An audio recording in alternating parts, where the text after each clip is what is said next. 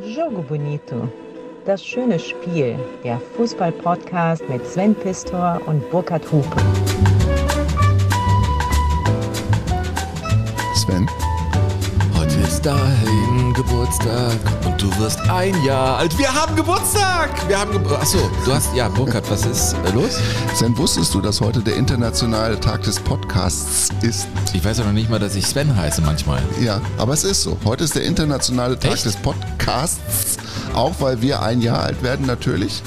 Und ich habe mir ja so Gedanken gemacht, was ist eigentlich so mein Grundgefühl, wenn ich dich so, so Überfordert vor dir sitze so und oft sehe? mit diesem Blick, mit diesem fragenden Blick, diesem, der an, Verzweiflung grenzt, Mhm. man muss es so sagen.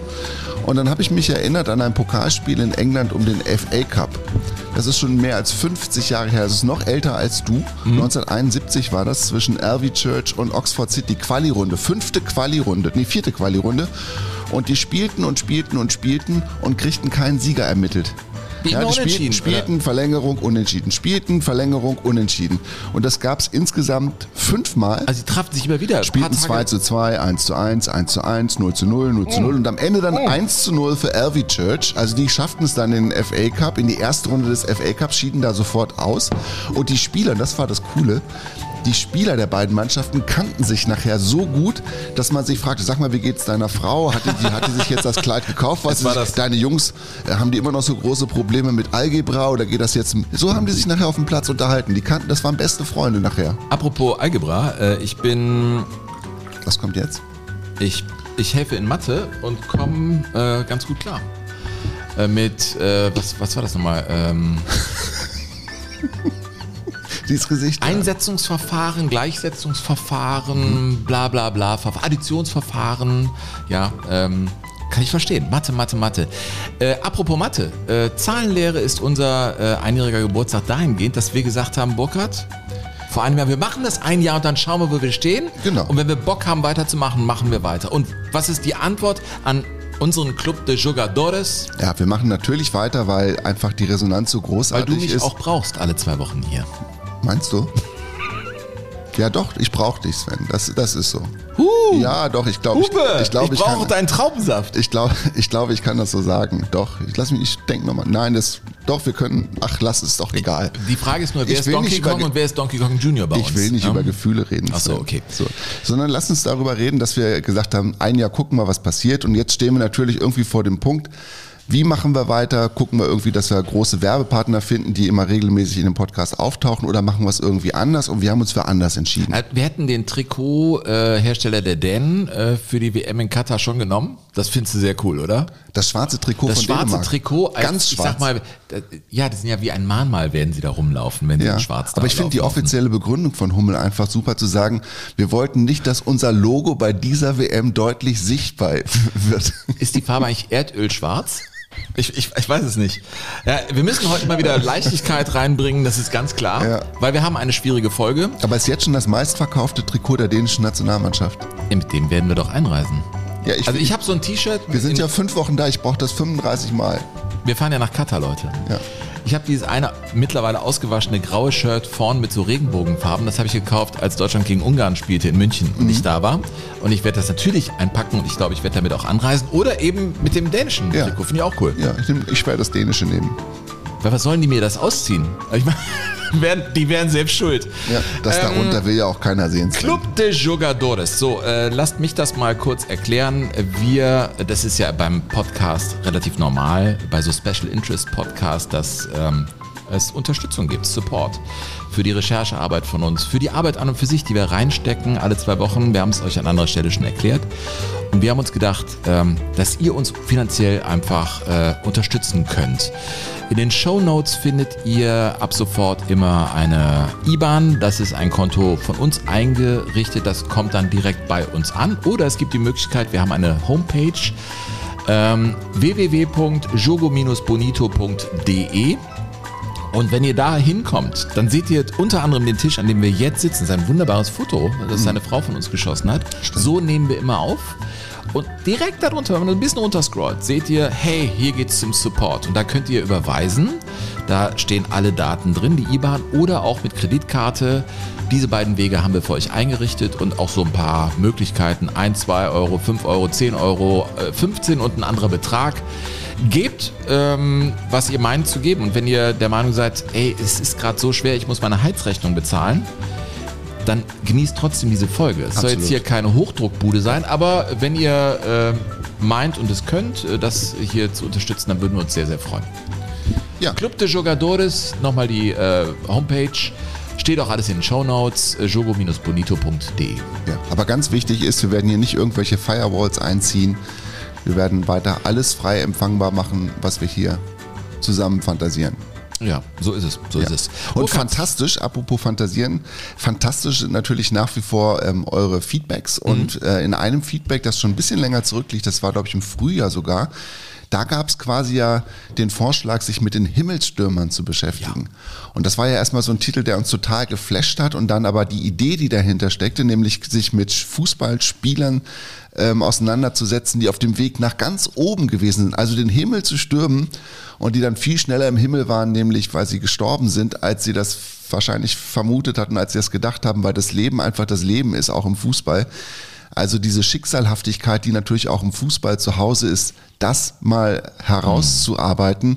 Da gibt es unglaublich bewegende Geschichten. Es gab sehr, sehr viele. Wir haben uns auf ein paar beschränkt. Mhm. Eine ist die größte Tragödie, die den englischen Vereinsfußball jemals heimgesucht hat, abseits der Tragödie von Brüssel, vom Heißelstadion natürlich und von verschiedenen Fankatastrophen, also Brandkatastrophen und so weiter, die es im englischen Fußball gibt. Aber wenn es nur um die Teams geht, also wenn es um die Fußballer geht, und das war natürlich 1958 die Maschine, mit der die Spieler von Manchester United unterwegs waren, die in München Riem dann in Flammen aufgegangen ist und acht Spieler den Tod fanden. Und so klang das damals in der BBC Wochenschau. On the fringe of a Munich airport lies the wreckage of an airliner, still smoldering from a crash in which 21 people were killed. Tragedy enough at any time. But in that plane were a group of young men who were almost the personal friends of millions. Manchester United, the finest soccer team Britain has produced since the war. And seven of them died in the crash. Ten others, as well as their famous manager, Matt Busby, were injured. Some so seriously that their lives hung in the balance. Busby's babes, as they were affectionately called, were on their way home from Belgrade when the disaster struck. They were on top of the world. Their three-goal draw with Yugoslavia's Red Star team had put them through to the European Cup semi-finals. They had high hopes of the English FA Cup. Now those hopes are snuffed out, like the lives of seven of their finest players. Ja. Insgesamt sind es dann acht Spieler gewesen, ist einer ist dann noch danach gestorben. Darüber reden wir heute. Das mhm. ist eine sehr ergreifende Geschichte mit unglaublich vielen Facetten und Wendungen, die man so, glaube ich, gar nicht kennt. Die Busby, Busby Babes, wie sie genannt wurden damals. Eine Mannschaft, die, glaube ich, genauso verehrt worden ist wie beispielsweise Borussia Mönchengladbach in den 60ern und 70er Jahren, für, also für die Art von Fußball, die gespielt worden ist.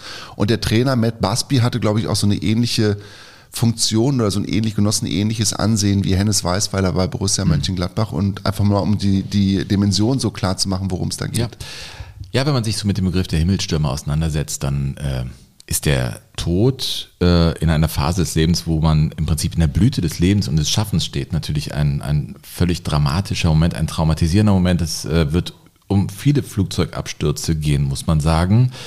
Äh, den AC Turin erwischte es 1949, Chapecoense, äh, Brasilianer, auf dem Weg zum absoluten Höhepunkt mhm. äh, zur Copa Südamerika in Medellin in Kolumbien stürzen ab, ein paar Kilometer vor dem Flughafen, weil der Sprit ausging. Das sind die ja, was heißt Geschichten, die Wahrheiten, die wir heute hier präsentieren. Aber Burkhard, ich habe auch so ein bisschen geguckt, was erzählt man denn eigentlich nicht und was war auch völlig tragisch? Wenn wir so in die jüngere Bundesliga-Geschichte gucken, dann kommen wir auch auf Junior Malanda. Absolut, von Wolfsburg, ne?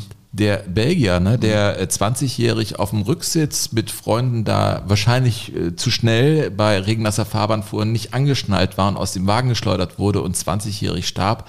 Ich habe mit Maximilian Arnold gesprochen, ich war in mhm. Wolfsburg und mhm. als ich das angesprochen habe, da musste er wirklich schlucken, weil das war seine Generation, der war sein Alter, der kannte den.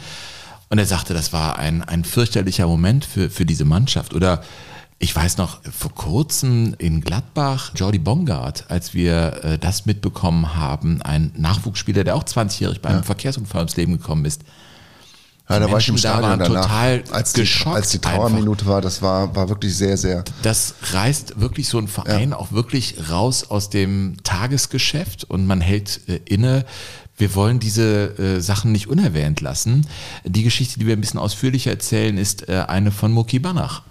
Der immer, wenn ich auf der A1 unterwegs bin zwischen Dortmund und Köln, ich habe angeheiratete Familie in Dortmund, ich fahre immer in Remscheid an dieser Stelle vorbei, wo Muki Banach mit Unter der seinem da, ne? Opel, genau, wo er einfach tödlich verunglückt ist. Und äh, das war einer, über den Pierre Litbarski ja sagte, Mensch, heute wäre das vielleicht so eine Mischung aus Robert Lewandowski und Thomas Müller, ein hochveranlagter Stürmer, der dann aus dem Leben gerissen wurde. Also das sind so Wahrheiten, die wir heute präsentieren bei Himmelsstürmer. Wir können es euch und wollen es auch gar nicht ersparen. Es ist eine traurige Folge heute. Sie wird schwer sein und trotzdem werden wir hier und da immer wieder auch lustige Momente haben. Ich habe einen für dich mitgebracht. Äh, Ich habe ich hab mal eine Wusstest du eigentlich Sache. Ähm, und zwar hören wir jetzt Daniel Subasic. Sagt dir was, ne? Mit Kroatien. Torhüter? Torhüter. Im Finale haben sie dann äh, in Russland verloren äh, gegen die Franzosen. Aber äh, der war im Kasten zum Beispiel im Elfmeterschießen gegen Dänemark. Und wie klang das? Irgendwann müssen wir ja wissen, wer am 7. Juli in Sochi gegen die Russen spielt. Sind es die Dänen oder sind es die Kroaten? Sind es die Jungs von Adria oder die von der Nordsee? Viele können schon gar nicht mehr hinschauen, haben sich in ihren Fanscheiß eingebuddelt. Sie sollten aber hinsehen. Getrippelt, geschossen, gehalten. Subasic hält den Elfmeter von Jürgensen. Subasic hält Und er rannte da rum, riss sein Shirt hoch und da sah man das Bild eines Freundes von ihm und darunter stand Forever. Die FIFA hat das äh, natürlich äh, geahndet und gesagt, das darfst du nicht nochmal machen. Das hat er dann, als er gegen Russland gewonnen hat, auch nicht gemacht und im Finale dann auch nicht. Da haben sie dann schlussendlich verloren. Äh, dieser Subasic war auch einer, der vor dem Finale gegen Frankreich übrigens das hier sagte. Wir würden füreinander sterben. Wir haben Eier so groß wie die vom Vogel Strauß. Wir haben wirkliche Eier. Und wenn es hart auf hart kommt, zeigen wir Charakter. Das ist das Schöne. Ja, äh, da äh, komme ich zu meiner Frage. Wusstest du eigentlich, also äh, die Straußeneier, um wie viel größer sie sind als der männliche Hoden? Der männliche Hoden, der einzelne, hat 20 bis 25 Milliliter. Das wird, wie oft passt der in das Straußenei? Das ist meine Wusstest du eigentlich Frage. 10.000 Mal. Alter, was hast du denn für Straußeneier? 10.000 Mal? Ja, Nein, 65 Mal. ja siehst du. Jetzt habe jetzt hab ich da im Gag direkt die Luft genommen. Mann, Mann, Mann. Ich fand das gar nicht schlecht, dass, dass der männliche? Hund 65 65 Mal in das Straußenei passt. Ja, ähm, dieser Daniel Subasic, Daniel Supertic. Ja. ja, der hat äh, super lange bei äh, AS Monaco gespielt, ne? 244 Mal, also hat seine Karriere fast hinter sich, ist jetzt wieder zurück in der kroatischen Liga. Und da erlebte er zu Beginn seiner Karriere als, als junger Keeper einen völlig traumatisierenden Moment und er sagt immer noch, warum habe ich den Ball so gespielt? Das muss er vorstellen. Er hat den Ball und einer seiner Freunde ist in der Mannschaft, das ist Hrvoje Kustic, der sich anbietet und der Subasic, der spielt den Ball dorthin, trifft ihn nicht genau und es kommt zu einem Laufduell an der Seitenauslinie und sein Freund kommt ins Stolpern und schießt über die Seitenauslinie mit seinem Kopf und seinem Körper leider eine Betonbegrenzung. Und infolge dieser Verletzung ist er dann ja am 3. April 2002 gestorben. Weil der Krass, Ball was gibt's eben denn für Fußballplätze auf der Welt? Ey? ja, das ist unglaublich. Also das war direkt neben der Seitenauslinie war so eine Begrenzungsmauer, gegen die er dann eben unglücklich äh, ja gefallen ist und infolge äh, der Hirnblutung, der schweren Hirnblutung, ist er gestorben und ich meine, seine Karriere ging dann natürlich weiter, aber immer mit diesem Gedanken, Was? warum habe ich Ja. diesen Ball so gespielt? Warum? Ich bin es irgendwie schuld. Natürlich, weißt du, das ist ein Spiel und so etwas passiert, aber ich fand das irgendwie auch bei den Recherchen bei diesem Thema, ja, es verdiente einfach mal hier so eine Erwähnung, weil das ja aus dem Spiel heraus passiert ist. Und das ist so, das lässt einen natürlich total traurig zurück. Und dann kann man natürlich auch verstehen, so eine kleine Geste, du kennst diese Spieler, die immer irgendwie eine Botschaft haben unter dem Trikot, wenn sie es hochreißen. Wenn ihr das jetzt irgendwie seht, dann, dann kennt ihr die Geschichte hinter eben diesem hochgerissenen Trikot dieses kroatischen Schlussmanns. Hat die FIFA aber nicht interessiert, was da für eine Geschichte hintersteckte. Ne? War nur Trikot hoch, Botschaft. Geht ja, nicht. und er war dann irgendwie, glaube ich, gelb vorbelastet und ähm, musste dann aufpassen, dass er nicht irgendwie noch eine Strafe kriegt und so. Deswegen hat er es dann äh, später gelassen. Ja. Wenn wir nochmal kurz zurückkommen nach München zum Munich Air Disaster, wie das Unglück von Manchester United in München-Riem äh, bis heute genannt wird. Äh, genauso heißt auch ein Titel von Morrissey. Kennst du Morrissey noch? Ja, Morrissey, ja, coole Band. Morrissey war der Leadsänger und Macher von The Smiths. Mhm.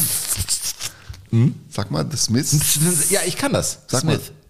Mal. Aber die heißen The, the, ja. the Smiths. The Smiths. ja, das ist schon krass. Ja. Du kannst es auch nicht. The Smiths. Ähm, du musst The Smiths sagen, nein, ist gut. Ja? Ja, glaube ich schon. Sagst du? Ja. Mhm. Wollen wir es mal hören? The Smiths. Nee, Morrissey, Morrissey, hat es. Morrissey ja. hat es, es ist glaube ich ein Solostück. Munich Air Disaster. Wer Morrissey und The Smiths nicht kennt, ähm, das ist ja eine sehr melancholische Band gewesen, die in den 80ern eigentlich gar nicht so erfolgreich gewesen ist, die aber so für die Britpop-Bewegung, für Oasis und ja. so, glaube ich, ähm, wirklich das Fundament gelegt hat in den 80er Jahren und die dann quasi nachdem es die Band gar nicht mehr gab, wurde sie quasi als eine der bedeutendsten und wegweisendsten ähm, Musikformationen der Musikgeschichte quasi benannt. Ja, definitiv. Und Morrissey und seine Texte, der war, der war, der war ein, äh, ein ziemlicher Egozentriker und ein, ein, Typ, der irgendwie der nicht so der Welt zugewandt gewesen ist, um es mal so zu sagen. Also, der also Bruder im Geiste Bruder im Geiste von, mir, von mir genau. Ja. Und der hat also diesen Text geschrieben, ich übersetze es mal kurz, bevor wir es gleich spielen, das Lied von Morrissey, The Munich Air Disaster. Äh, wir lieben sie, wir trauern um sie, um die unglücklichen Jungs in den roten Trikots. Ich wünschte, ich wäre mit ihnen abgestürzt, runter auf den Boden, da wo die Mutter Natur ihr Bett macht. Na, wir, wir vermissen sie, jede Nacht küssen wir sie und ihre Gesichter sind in unseren Köpfen immer da. Das ist der Text, den ich jetzt mal so auf Schnelle, so handelsüblich für mich übersetzt habe, ohne Google zu bemühen. Und das ist ein ganz, also melodisch ist es ja sowieso immer sehr besonders, was, was Morrissey macht und gemacht hat mit The Smiths. Und das ist hier auch so. Ja, lass doch mal hören. Ja.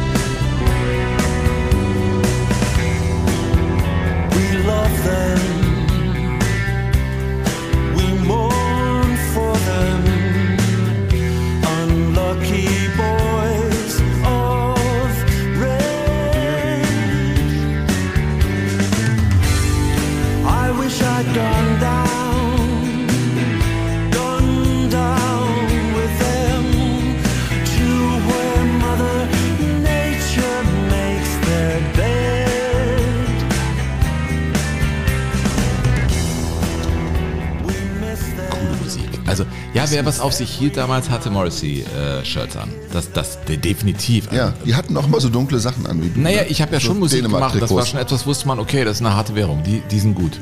Ja, es ist super Musik, finde ich. Ja. Ja, definitiv. Ja, aber es ist jetzt auch, ich glaube, das sind so Lieder, die du eigentlich ja nur spielst, wenn du dich gerade getrennt hast. Ne? ja, ja, ja, das ist wohl so. Ähm, liebe Leute, ihr habt uns wieder geschrieben und wir freuen uns da sehr drüber. Also haut raus, schreibt, was immer ihr schreiben wollt, äh, gebt uns Vorschläge rein in den Club de Jogadores. Auch die E-Mail-Adresse steht in den Show Notes, wie alles andere auch. Äh, die Mail lautet info at jogo-bonito.de. Wir haben eine Mail bekommen von einem, den ich, äh, und wir wussten nichts voneinander, äh, 1994 fast getroffen haben. Ein Bierbecher traf die Leinwand. Die Rede ist von Gary Sachs, der war auch im Kölner Underground, wo wir die halbe WM 94 geguckt haben. Er schreibt, Hi ihr zwei. Heute nur mal was für Sven. Bei der letzten Folge hast du erwähnt, 94 viele Spiele im Underground gesehen zu haben. Ich war bei Spanien, Deutschland auch dabei, neben dem, dass ich an dem Abend meine damals künftige Freundin kennengelernt habe. Oh, Gary! Kann ich mich daran erinnern, dass man in der ersten Halbzeit auf der Leinwand nichts erkennen konnte? Das stimmt. Die Sonne stand so tief, dass sie komplett die Leinwand ausgeleuchtet hat. Die erste Halbzeit endete mit Pfiffen und ich meine auch mit Becherwürfen Richtung Leinwand. Gary, it wasn't me. Ich erinnere mich auch dran, ja. Äh, in der zweiten Halbzeit wurde es dann besser, trotzdem eine schöne Erinnerung und ihr zwei habt sie für mich wieder aufgefrischt. Freue mich auf euren Live-Auftritt. Grüße, Gary. Ja, stimmt. Ende Oktober ist es soweit. Im Rahmen des Köln Comedy Festivals äh, treten Burkhard und ich auf im Heimarkenreuter in ja. Köln. Wir wissen noch nicht wirklich, was wir da machen, aber wir machen was. Ja, wir wissen es ungefähr. Also so ehrlich es können wir schon sein. Es könnte sein, dass wir Besuch bekommen ja. und es könnte sein, dass wir uns um letzte Männer kümmern. Ja, könnte sein, dass die Folge die letzten Männer heißt. Es kann möglich sein. Ja. Hast du noch eine Mail? Ja, von Jan Schönfeld habe ich noch eine Mail. der sich ähm, bedankt für die letzten Folgen. Hüben wie drüben, Chile oder Kiele, Derby, nie mehr zweite Liga und äh, sich mit vielen Geschichten und Menschen aus diesen Geschichten nach wie vor auch verbunden fühlt. Und schreibt dann, mein Vater ist mit seinen Eltern in den 50ern aus der DDR geflüchtet, deshalb fand ich die Geschichten in den beiden Folgen zum DDR-Fußball extrem spannend. Die Päckchen zu Weihnachten hat meine Oma auch immer gepackt und verschickt und ich habe als kleiner Junge daneben gestanden und gestaunt, was das für meine Oma damit bedeutet hat. Vor einigen Jahren hat uns mein Vater seine alte Heimat gezeigt und wir sind in seinem Geburtsort Hohenstein-Ernsthal, bekannt durch den Sachsenring, also in der Nähe von Zwickau, auf den Spuren der Vergangenheit gewandelt. Die Infos zu Manfred Ewald aus eurer Hüben wie drüben Folge hat mich dazu bewogen, mit meinem Vater über das ein oder andere zu sprechen. Also das ist natürlich auch cool, wenn wir irgendwie so Familiengespräche in Gang bringen und man sich so mit der eigenen Geschichte auseinandersetzt. Ne? Der angeheiratete Vetter meines Vaters war in der DDR ein hoher Sportfunktionär, G. Brunner, Chef der Winter-Olympiamannschaft. Und ich habe jetzt erst erfahren, dass dessen Frau wohl die Fahnenträgerin der DDR-Mannschaft 72 in München war. Werde ich aber noch recherchieren, ob das stimmt. Hat er mittlerweile gemacht, der Jan, hat mir auch nochmal geschrieben, sie war es nicht. Es war, es war ein, ich weiß gar nicht, ich glaube, es war ein Schwimmer, ich bin mir nicht ganz sicher. Auf jeden Fall, sie war es nicht. Okay. Ja. Meine Großeltern hat es damals in den Westerwald verschlagen und dort bin ich dann groß geworden. Fußball, Diaspora mit Vereinen wie zum Beispiel dem FSV Salmrohr. Mit Salmrohr, doch. Ja, du warst doch mal bei Klaus Topmöller. Ne? Klaus Im- Topmöller im Nähe. Salmtal warst ich du, extra ne? mit dem Motorrad hingefahren. Ja. Das Ich war weiß, auch eine hatte- Zeit, wo du, wo du The Smiths gehört Ich hast, ne? Morrissey, es war permanent Schluss in meinem Leben mit allem eigentlich und ich hatte sogar einen Platten mit meiner alten BMW äh, mitten da äh, in der Platten? Nähe. Ein Platten, ein Plattfuß und wurde vom ADAC abgesteppt, fuhr im ADAC wieder nach Hause und ich bin nur nach Rievenich und habe Toppis Sportbar gesehen, Mhm. zu ihm ans Haus gefahren, an den Sportplatz. Ich hatte gar keinen Termin mit ihm. Ich wollte einfach mal wissen, wo der Topmüller so wohnt und wie das da so ist. Mhm. Keine Ahnung, warum, aber das Leben war so. Ich war damals Ende der 90er. Also ich habe mit den Menschen über Klaus Toppmüller gesprochen und Ja. schon was rausgefunden. Dann. Ja. Ich war, bevor ich die Smiths-Platten gehört habe, ähm, auch im, im Salmtal unterwegs und habe Fußballspiele übertragen im Stadion des FSV Salmrohr. Ja. Und da gab es ganz interessante Arbeitsbedingungen. Da saß man nämlich auf der großen Terrasse der Geschäftsstelle und bekam während der Reportage Kaffee und Kuchen gebracht. Nee. Ja, wie geil. Das war ganz da ist toll. auch in der Nähe der FK Pirmasens. das stimmt. Ja. Der ist gar nicht weit weg. Äh, Bei mir macht das was an. Ich, ich finde es cool. Ähm, weitere Mail und dann geht's weiter mit unseren Himmelsstürmern. Die kommt von Stefan Henning. Moin zusammen, mein Name ist Stefan Henning. Ich wollte mich mal kurz für euren gemeinsamen Podcast bedanken. Ich höre ihn immer jeden dritten Tag, wenn ich eine Stunde auf dem Crosstrainer verbringe. Ach, jeden dritten Tag. Dann ist er später eingestiegen und ist noch nicht am Ende angekommen, glaube ich. Ne? In meinem Alter, Jahrgang 63, Burkhard, du fühlst dich angesprochen, sind mir etliche Berichte bekannt, da ich sie noch selbst erlebt habe. Als Anhänger von SC Preußen Münster, langjährige Mitgliedschaft, sowohl als Spieler als auch als Trainer, habe ich viele eurer Geschichten so oder so ähnlich erlebt. Harte Trainer erlebt, Aki Schmidt, Werner Biskup, Hans-Werner Moors und so weiter. Eine tolle Zeit, wo ein Regionalliga-Westverein noch auf der Asche trainiert hat. Oder das legendäre Freitagabend Flutlichtspiel gegen Borussia Dortmund. Zu der Zeit hatte der SCP eine der modernsten Flutlichtanlagen seiner Zeit. Es weilten 35.000 Zuschauer an der Hammerstraße und Preußen gewann damals mit 4 zu 1 und es war die Hölle los. Ich war an dem Abend, spielte zu der Zeit C-Jugend als Balljunge im Stadion. Jetzt wird's cool. Und es wurden damals zusätzlich alle Trainer und Betreuer der Jugendabteilungen als Ordner eingeteilt. Die BVB-Fans hatten zu der Zeit einen recht berüchtigten Ruf. Mein Vater wurde ebenfalls eingeteilt, jetzt kommt's. Da er zu der Zeit unser C-Jugendbetreuer war. Er bekam kurz vor Schluss von einem Dortmunder Fan, der über den Zaun kam, ein blaues Auge verpasst. Punkt, Punkt, Punkt. Und jetzt kommt es, ist der geilste Gag. Aber ansonsten ein Megaspiel.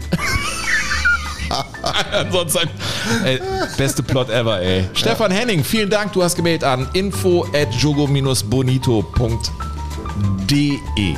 Ja.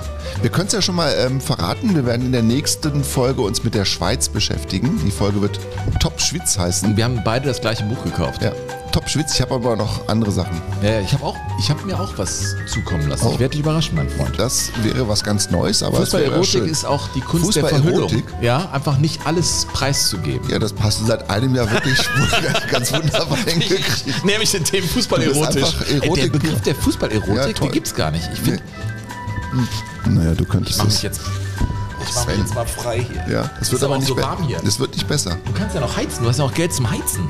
Oder ist, liegt das an Das, der Sonne, ist, die wieder wird hier überhaupt nicht geheizt hier. Hast große. Achso, im Winter. Wir haben uns schon committed auf Mützen im Winter hier. Alter, es ist aber wieder Sonne draußen. Es ist Immer, wieder ja. noch der Baum trägt noch Blätter. Es ist eine Kastanie, glaube ich, bei dir. Mhm. Boah, hier lebt man wie bei dem von und zus. Ja. Gut kotzen. Du weißt ja, von Kotzen nach Pissen. Ja, sicher. Ich fand ihn gut. Das war der gute Gag in einem Jahr von Ja. dir. Äh, okay, äh, ist jetzt. Soll ich jetzt mal wieder Schluss. inhaltlich werden? Na, jetzt wird's ehrlich gesagt, wir sind bei den Himmelstürmern. Ja. Wir kommen zum Jetzt wird schon traurig wieder. Ja und nein. Also natürlich ist das eine Tragödie gewesen, was mit Manchester United 1958 passiert ist. Ne, es war der 6. Februar 1958, also wir sind noch mitten im Winter. Und Manchester United spielte das Rückspiel im Europapokal der Landesmeister, Viertelfinale bei Roter Stern Belgrad, hatten das Hinspiel 2-1 gewonnen. Rückspiel dann 3 zu 3. Nach einer 3 zu 0 Pausenführung ging es dann noch ab wie Krass. Sch- Schmitz Katze, also war echt richtig Rambazamba in der Bude. Muss ein irres Fußballspiel gewesen sein. Und was man sich ja heute auch, glaube ich, gar nicht mehr so klar macht, ist die Tatsache, dass Fußball in den 50er Jahren gerade für die englischen Fußballvereine auf dem Kontinent noch was völlig Neues gewesen ist. Also es war ein riesengroßes Abenteuer, sich quasi mit internationalen Topvereinen zu messen, weil die Engländer sich ja selbst über viele Jahrzehnte genug waren.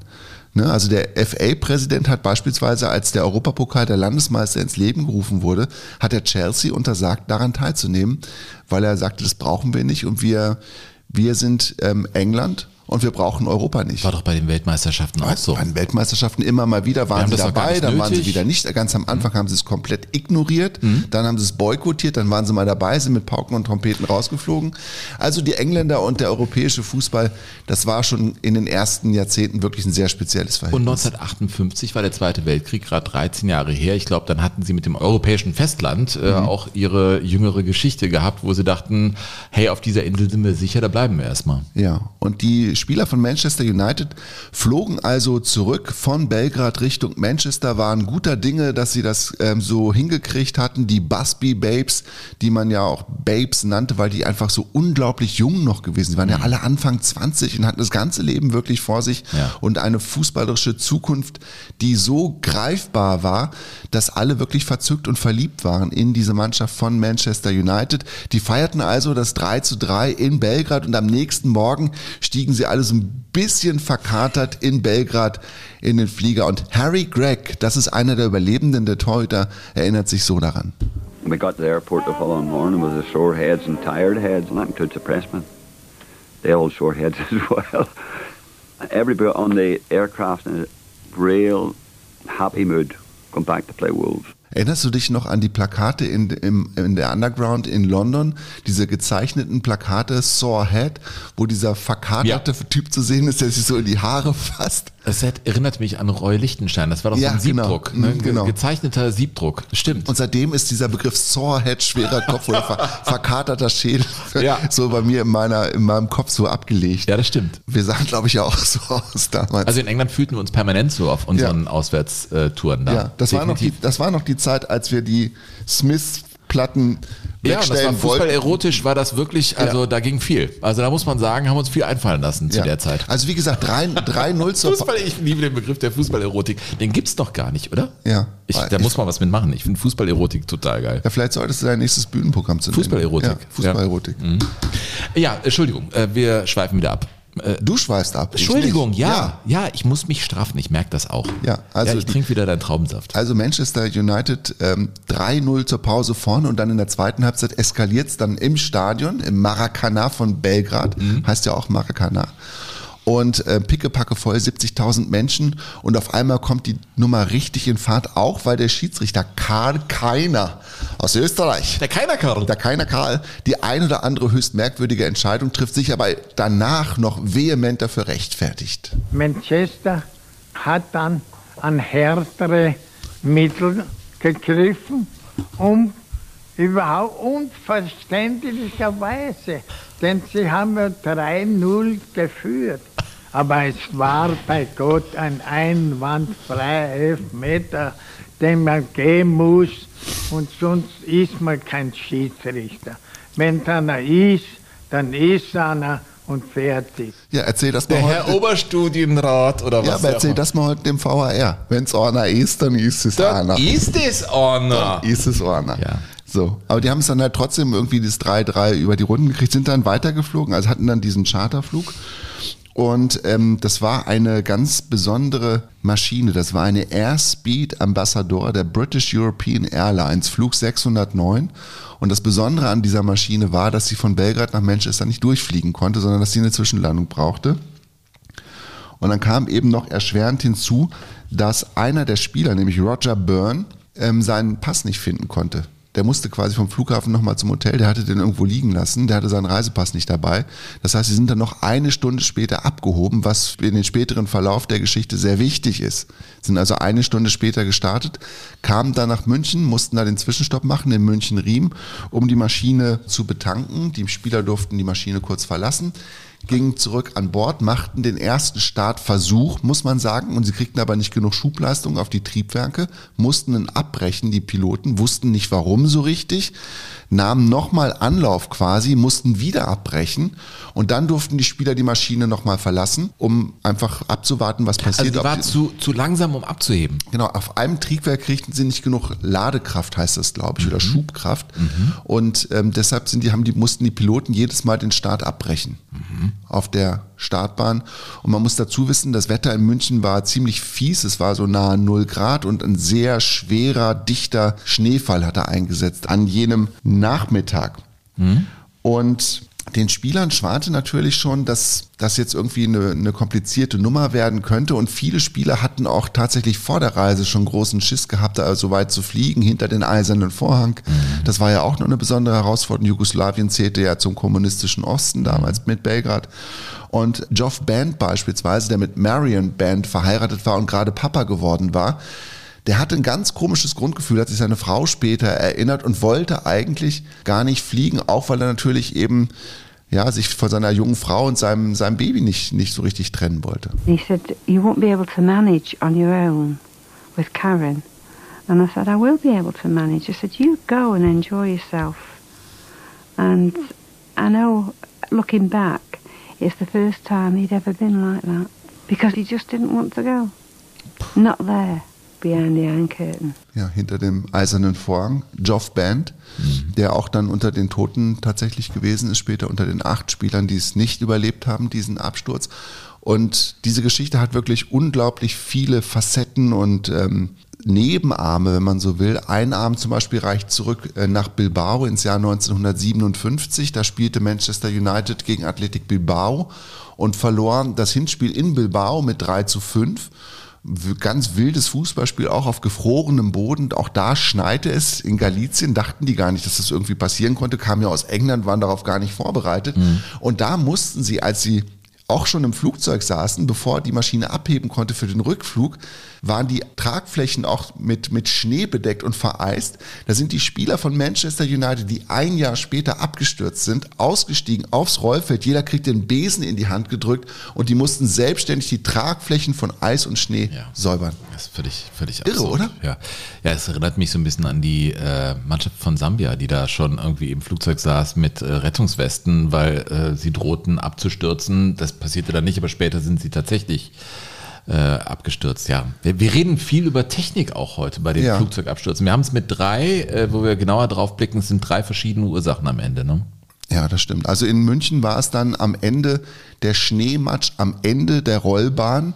Und diese Maschine, diese besondere Bauart, der Airspeed Ambassador, brauchte eine relativ lange Rollbahn. Die brauchten mehr als 2000 Meter, um hochzukommen. Andere Düsenflugzeuge in der Zeit brauchten deutlich weniger. Deshalb hatte sich am Ende der Rollbahn der Schneematsch quasi so sehr angesammelt, dass er dann die Beschleunigung verzögerte. Und dann gibt es, das habe ich jetzt auch erst erfahren, es gibt quasi im Startprozess gibt es quasi diesen einen Punkt, wo du als Pilot nicht mehr zurück kannst, weil du quasi eine Geschwindigkeit erreicht hast, wo du nicht mehr sicher den Start abbrechen kannst. Und den hatten sie auch erreicht. Und kurz danach ist die Geschwindigkeit dann zusammengesackt, weil sie in diesen Schneematsch reingekommen sind. Und dann hat er noch mehrfach versucht hochzuziehen und dann sprang die auch hoch, die Maschine, und ging wieder runter, sprang hoch, ging wieder runter und er kriegte sie nicht hoch. Die Rollbahn war zu Ende. Er ist durch den Zaun durch, hat dann mit einem ähm, Flügel, hat er quasi ähm, noch ein Wohnhaus getroffen. der Flieger. Und in dem Wohnhaus, äh, na, so nah am Flughafen, lebte eine Familie mit drei Kindern, die konnten sich noch gerade so in, in Sicherheit bringen. Das Haus ging in Flammen auf, dann ist der weiter, der, der Flieger ist in großen Schuppen rein, wo Benzin und Reifen gelagert waren. Und da gab es dann die große Explosion. Aber ich Ach wollte so. im, im Nachgang, ähm, oder hast du noch eine Frage dazu jetzt? Naja, weil du gesagt hast, der brauchte die Stunde länger wegen des Passes. Mhm. Äh, der Schnee fiel so, dass da die, die, der Schneematsch auf der Bahn nicht so eklatant gewesen Genau. wäre, wenn sie eine Stunde früher abgeflogen wären. Deswegen war das Einmal fast das. ein fatales Detail dann, dass Ja. er seinen Pass vergessen hat. Das war das eine, äh, das war der, der eine Grund. Und der zweite war, dass sie nur noch zwei Minuten hatten, ein, ein Startfenster von nur noch zwei Minuten, das sie nutzen konnten. Wenn sie das nicht genutzt hätten, hätten sie in München bleiben müssen und hätten in München übernachten müssen. Und das war ihnen vorher schon mal passiert. Und dann hatten sie quasi in der Folge das Ligaspiel nicht vernünftig bestreiten können und da nur unentschieden gespielt. Und das wollte der Pilot um jeden Preis verhindern. Und deshalb hat er versucht, die Maschine nach oben zu ziehen.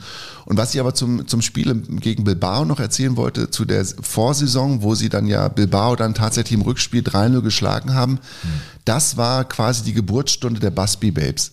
Also da in diesem Spiel haben die quasi alles gezeigt, was die Menschen damals sehen wollten und was sie brauchten auch. Du hast ja richtig gesagt, der Zweite Weltkrieg war es gut, 13 Jahre ein her. gutes Jahrzehnt her und die Schrecken waren natürlich noch allgegenwärtig, auch die klar. Zerstörung war noch allgegenwärtig. Und die Busby Babes waren einfach ein Versprechen auf eine bessere Zeit, auf eine bessere Zukunft. Und dieses 3 zu 0 gegen Bilbao, das hat viele Fans von Manchester United bis heute, wenn, wenn du sie danach fragst, dann sagen sie, das war sozusagen das Spiel, was alles ausgelöst hat. Und ähm, das ist auch bei Brian Hughes so gewesen. Da muss man sich ein bisschen reinhören. Es gibt ja diesen Scouser-Akzent, der sehr hart ist. Das O ist oft ein Brian Hughes. ja, und D- Drucks, Drax sind Drucks. Also da müsst ihr euch jetzt ein bisschen reinhören. Was ist der? Der Fan? ist ein, dessen, das ist ein Fan seit 60 Jahren. Mhm. For months, it kept you buzzing. You didn't need a drug like they have to. They need cocaine all that today. That was the drug for you. That was the drug. Seeing a wonderful team of these young lads all coming together and playing a wonderful game. So simple. Das ist, du brauchst keine Drogen, du brauchst kein Kokain, du brauchtest nur diese Mannschaft, Ja. die hat dich so high gemacht, das war der Wahnsinn. Ja. Ich fand, das war eine, ist so eine, so eine tolle Aussage von einem ganz, Ja, von, weißt du, von einem ey. ganz, von einem ganz einfachen Menschen, weißt du, der wahrscheinlich irgendwo am Band steht oder der, was weiß ich, für die Müllabfuhr arbeitet, keine Ahnung, aber der sagt einfach, hey, das war alles, was ich brauchte in der Zeit. Das war im besten Sinne ein fußballerotischer Moment gerade. Nein, Ja. ganz im Ernst, ich, ich finde das toll, wenn das so eine, das so eine Tiefe und so eine, Ja, Intensität, so eine ne? Wahrhaftigkeit bekommt. Boah, Wahnsinn, ey. Ja, das ist einfach äh, eine, eine Geschichte, die wirklich unter die Haut geht mit Manchester United. Die geht ist noch so weiter groß, gleich. Die geht noch weiter, Ja. ne? Also du hast dir es aufgeteilt in vier Teile, In ne? vier Teile, ja. Natürlich. Ja, Flugzeuge. Das ist, also. Du hast doch auch mal ein Feature gemacht über die ähm, Rennfahrer der 30er Jahre. Habe ich mich auch mal mit Rudolf Caracciolo habe ich mich mal intensiv auseinandergesetzt, der dann später an, eine Leberzirrhose hatte, Alkoholprobleme hatte, ein riesen äh, Fahrer. Und da gab es ja in der Zeit auch den Bernd Rosemeyer, der Geschwindigkeitsrekorde aufgestellt hat zwischen Darmstadt und Frankfurt und ist da auch tödlich verunglückt. Und äh, das halt sehr jung, der mit Eddie Beinhorn, äh, glaube ich, verheiratet Ja. war. Und die hatten einen Sohn und der Sohn sagte, also bei aller Trauer und es ist ein Trauma und es ist schlimm, meinen Vater nicht wirklich kennengelernt zu haben, auf der anderen Seite habe ich immer einen jungen Vater. Das fand ich irgendwie so, also wenn Leute so aus dem Leben gerissen werden, Ja. dann ist das ja sozusagen das Bild von, von das hat man von denen. Ja. Also bei mir ist so, stehen. bei meinen Kindern, die, ich bin schon alt, als sie auf die Welt kam, war ich schon alt, also von daher. Na, warum ich das sage? Ja, ähm, erzähl. Weil ich jetzt zu Muki Banach komme. Oh ja. Äh, und Muki Banach ist ja auch einer, ich meine, den äh, sollte man vielleicht auch äußerlich einfach erstmal beschreiben. ne? Das ist ja einer der, wir haben es gesagt am Anfang, äh, eine Kölner Ikone, würde ich sagen, Legende. Dafür hätte er, glaube ich, noch viel länger da spielen müssen. Äh, und, äh, aber er ist eine, eine Ikone, einer, der unvergessen ist beim ersten FC Köln, der da hinging und zusammen mit Pierre Litbarski, Franko Denewitz und so gespielt hat. Und äh, weißt du, was ganz witzig ist, äh, ist nämlich, bevor er berühmt wurde, hat er schon seine Jugendfreundin Claudia, die er später geheiratet hat. Weißt du, wo der hingegangen ist? Der kam ja aus Münsterland. Der ging auf so einen Findling vor einem Hotel in der Nähe von Münster. Und das war ein Wellness-Hotel. Bei Krautkrämer. Nee, beim Krautkrämer, Beim da wo die Holländer 74 So, waren. Die Geschichte haben wir ja schon an, genau. Und da bin ich wieder auf einen Findling, der da wohl steht aus der Eiszeit. Da ist er wohl hingegangen mit seiner äh, späteren Frau Ja. und die hat ein Foto von ihm gemacht und er hat da so posiert nach dem Motto, ich will ein ganz großer werden im Fußball. Ist das nicht cool? Ich finde das irgendwie abgefahren, ne? als ich da irgendwie äh, mich da mit ihm beschäftigt äh, habe. Das war Claudia, seine, seine Frau, mit der er auch ein Kind hat. Ähm, er ist der Sohn einer Deutschen und eines US-Soldaten, den er nicht wirklich äh, kennengelernt hat. Und äh, er war ein, ein toller Fußballer. Fing an bei Preußen Münster, wechselte zu Borussia Dortmund, dann zu Wattenscheid. Und in Wattenscheid hatte er dann so wirklich seinen Durchbruch, wurde Torschützenkönig in der zweiten Fußball-Bundesliga mit 21 Toren. Und da wurde der erste FC Köln damals eine Top-Adresse im deutschen Fußball Ja, mit finanziellen heute, Möglichkeiten bis heute. Sagst du. Äh, und da war Udo Lattek zum Beispiel äh, mit am Geisbockheim und dann holten die eben diesen Mucki Banach und die beiden setzten sich auch mal äh, ins Fernsehstudio und Udo Lattek, Gott hab ihn selig, sagte über Mucki Banach, Ich bin sicher, dass er eine große Entwicklung machen wird. Nicht, weil er die Tore geschossen hat, sondern von der Art her, wie er sich bewegt, wie er sich vom Tor bewegt, wie er die Situation ausnutzt. Wenn er auf dem Boden der Tatsachen bleibt, hat er sicherlich eine große Zukunft. Ja, er war wirklich, äh, ich habe mir so ein paar Tore von ihm angeguckt, einfach ein, ein cooler offensiver äh, Spieler, der viele, viele Tore gemacht hat, echt geknipst hat. Ne? Groß gewachsen, er hatte so ein leicht äh, krauses Haar, hatte einen Schnäuzer und muss ein sehr lustiger gewesen sein. Er selbst saß so neben Udo Lattek im Fernsehstudio und äh, freute sich natürlich über dieses Lob. Äh, Ich hoffe natürlich, dass er recht hat, was er gerade gesagt hat. Also äh, würde mich sehr freuen, wenn es mir gelingen würde, einen großen Sprung nach oben zu machen, sagen wir so. Und ich freue mich natürlich dann auch mit Herrn Lattek zusammenzuarbeiten, das ist natürlich klar. Ne? Ja. Genau, und der spielte dann mit dem ersten FC Köln und äh, war echt ziemlich erfolgreich. Erreichte das Pokalfinale, da haben sie dann verloren und da gibt es so dieses Bild von ihm, wo er da ja, in sich versunken ist und das war so die erste Chance, die er nicht genutzt War das, hat. aber das gegen Werder Bremen, das, das Finale? Oder welches war das? das war das Pokalfinale gegen Werder Bremen, das sie nach Elfmeterschießen Elfmeterschießen, mit ne? 4 zu 5 Mhm. verloren Ja. haben. Äh, Muki Banach übrigens mit dem Treffer in diesem Pokalfinale. Ja, der, der hat wirklich viele Tore gemacht. In Mhm. 49 Spielen 24 Tore. Das ist schon echt eine Quote. Also das, das muss man sagen. Und er dachte, der Weg geht natürlich weiter. Ja, sicherlich. Ich, meine, ich bin ja eigentlich hingekommen, um äh, mal deutscher Meister zu werden, ja? Ja. so wie es in den letzten zwei oder drei Jahren gelaufen ist. Ne? Und ich will natürlich hoffen, UEFA Cup alle Mal und dann halt weiter nach oben. Ja. und Da hat keiner gelacht damals, ne? als man Anfang der 90er sagte, der erste FC Köln will deutscher Meister werden. Ja, man hatte ja gerade Christoph Daum hinter sich gebracht äh, mit zwei Vizemeistertiteln. Mhm. Ne? Der ist ja 90 dann im Sommer äh, entlassen worden in Köln und äh, man wähnte sich schon da oben und man war ja auch da. Weißt du, woran ich mich erinnere, Sven? Wir hatten damals äh, unter Kollegen hatten wir immer so einen Tipp, wie die Tabelle ausgeht am Ende der Saison. Und ich weiß, dass ich damals vom ersten F- als Gladbacher vom ersten FC Köln Anfang der 90er Jahre so überzeugt war, dass ich die Jahr für Jahr auf die Meisterschaft getippt habe. Ohne Quatsch. Ja, jetzt Und lag jedes Mal dran. falsch. ja. Was jetzt hat er wieder wieder dran. Das Problem ist, dass das einfach fies ist von dir. Ich, ich weiß ja, ich will, ich, ne? Was ist dann, ja, das ist so ein Downer. Weißt du, ich, ich merke, wie perfide und gemein du bist, weil das ist so um Dreiecken Arschloch sein, ne? Nicht so Ja, direkt. aber merken. das kann ich. Ja, das machst du schon sehr lange, seit wir uns Anfang der 2000er kennengelernt haben. Ja, Morrissey aber und es ist vielleicht ich- der Kid, der uns zusammenhält. Morrissey und ich machen das. Äh, In der Saison 91, 92 war er dann äh, Zweiter der Torjägerliste hinter Stefane Chapuisat. Ja, das war so die Zeit. Ich finde, wenn man die anderen Namen nennt, dann weiß man in etwa, wo man so verortet ist.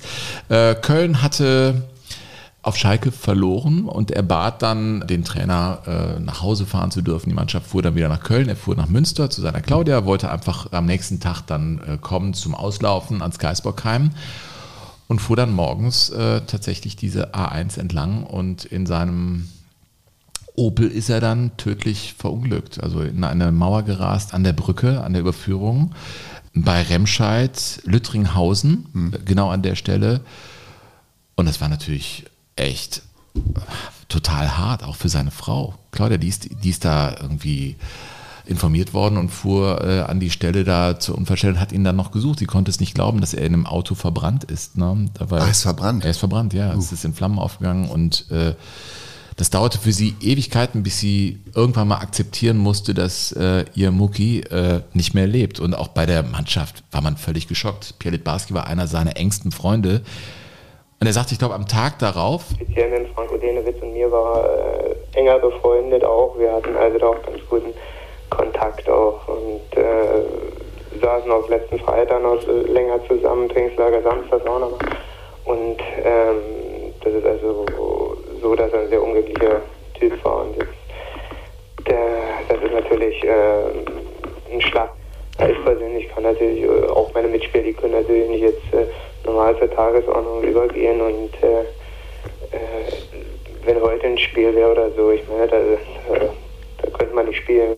Ja, und was die Unfallursache war, ob es ein geplatzter Reifen war, was es war, ist jedenfalls da tödlich verunglückt. Und äh, ich meine, da gibt es noch eine Wendung in dem Ganzen. Äh, später übrigens hat ähm, die Familie Banach mit dem ersten FC Köln Frieden geschlossen. Da gab es auch wirklich äh, Trikots, die man zusammen aufgesetzt hat. Und äh, ich glaube, die, die, Leute, die jetzt in Verantwortung sind beim ersten FC Köln, haben sich da empathisch gezeigt. Einfach, das das ist ja so. Aber als es um die Lebensversicherung ging, im direkten Nachlauf, ne, da ging es ja einfach um Summen. Und wenn mhm. du als Witwe da mit äh, dem Sohn Zico bist und dein Mucki Der Sohn nicht ist mehr Zico? lebt, ja, äh, heißt. Heißt. Ähm, und es da um die Lebensversicherung ja. geht und der äh, damalige Geschäftsführer vom 1. FC Köln sagt, ja, also natürlich behalten wir da einiges von, äh, weil wir müssen ja äh, einen neuen Spieler kaufen. Sie können ja keinen neuen Mann kaufen. Wenn das die Begründung ist und das Geld so eingehalten wird, ist es natürlich etwas,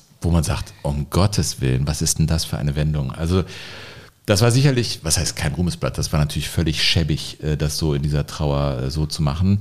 Aber am Ende bleibt eben äh, dieser Muki Banach äh, unvergessen. Er ist tragisch ums Leben gekommen. Er hätte wahrscheinlich ein ganz großer werden können. War es Mhm. natürlich in Erinnerung der Kölner Fans bis heute.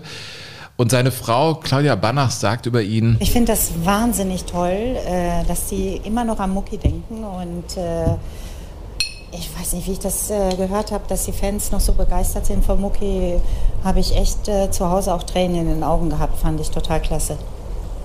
Weil das hat er wirklich verdient. Das war so ein toller Mensch, also Wahnsinn. Maurice Mucki Banach, geboren 67 in Münster und leider tödlich verunglückt am 17. November 1991 auf der A1 bei Remscheid, Lüttringhausen, wenn ihr da langfahrt, werdet ihr vermutlich fortan auch immer wieder an ihn denken. Er war ein toller Fußballer. Ich äh, empfehle wirklich, seine Tore nochmal zu sehen. Kann man auch äh, bei äh, YouTube. Ähm, toller Stürmer. Geschmeidig, guter Schuss, ne? Ja. Gutes Kopfballspiel. Mhm. Super athletisch. Ja. Ja, einer der Himmelsstürmer heute. Das müssen wir einfach so sagen, wie es ist, Burkhardt. Geoff Band, Roger Byrne, Eddie Coleman, Mark Jones, David Pack, Tommy Taylor, Billy Whelan und zwei Wochen später auch noch Duncan Ed Edwards. Das waren die Spieler von Manchester United, die das Munich Air Desaster nicht überlebt haben.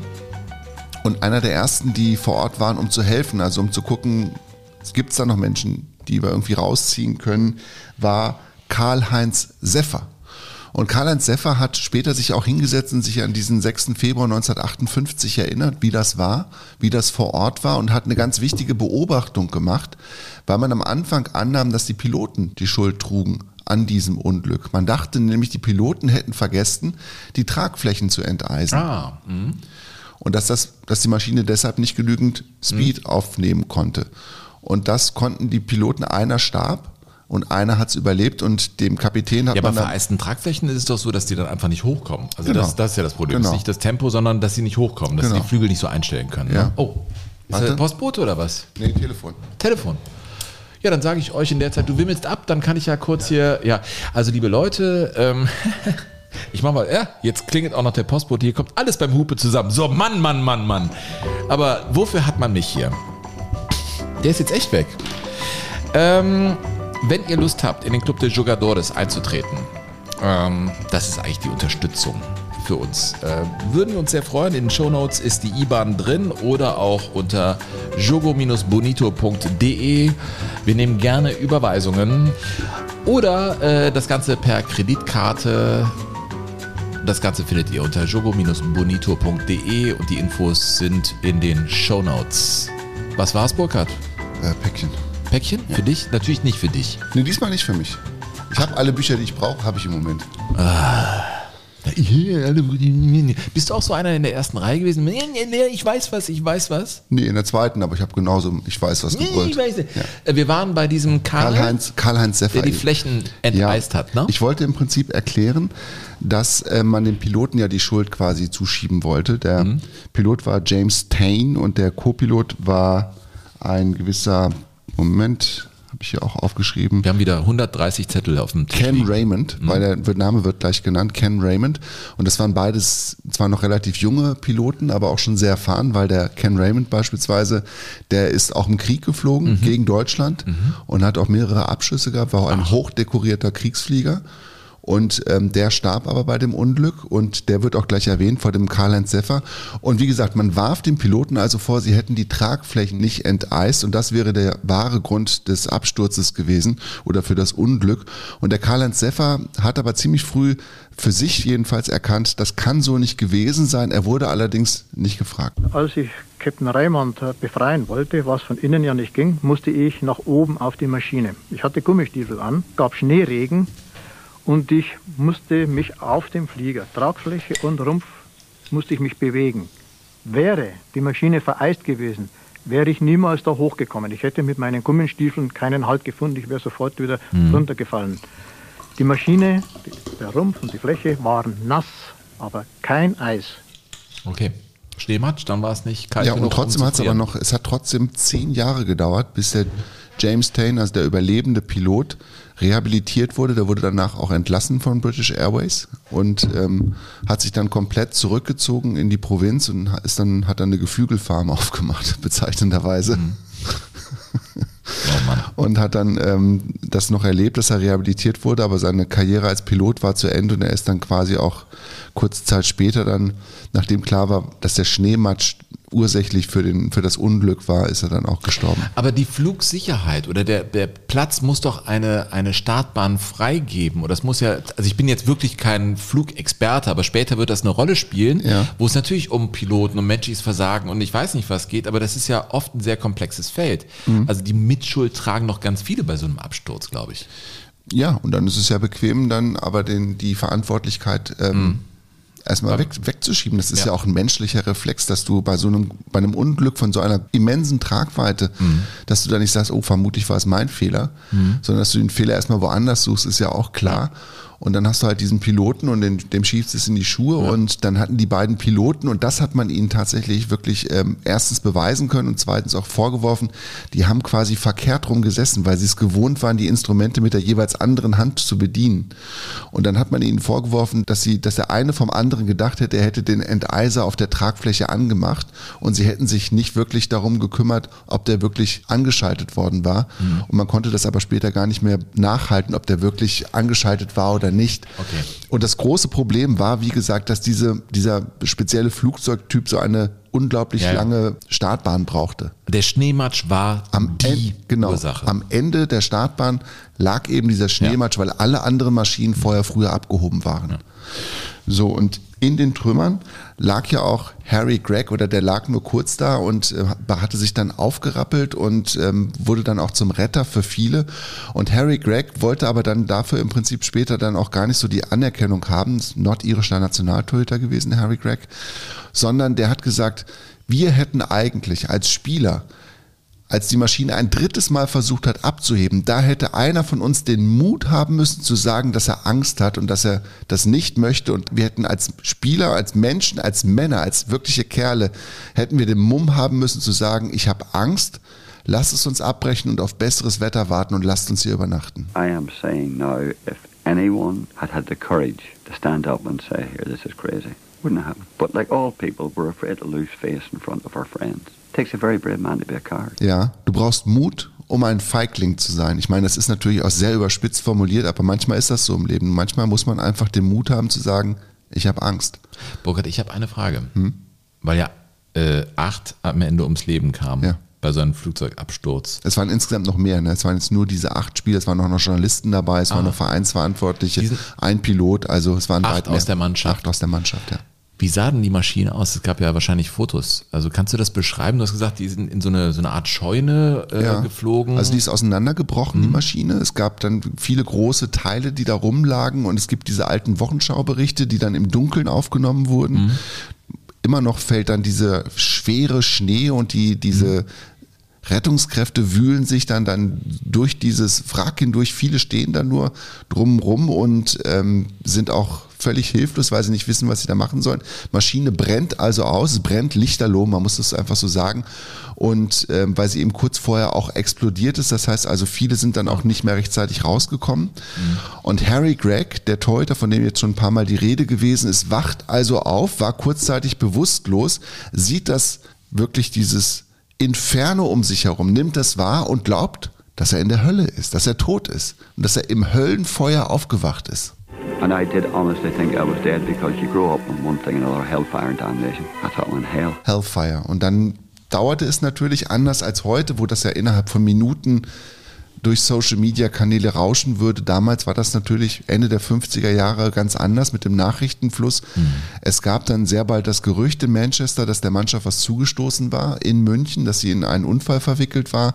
Und natürlich hat das dann die Angehörigen zutiefst verunsichert und alle sind zum Radio hin und haben immer versucht, irgendwas zu erfahren. Und dann kam tatsächlich die erste Nachricht von der BBC. So far, we know there are 23 survivors after Manchester United's air crash at Munich this afternoon. The aircraft was returning from Belgrade, where Manchester United had entered the semi-final of the European Cup.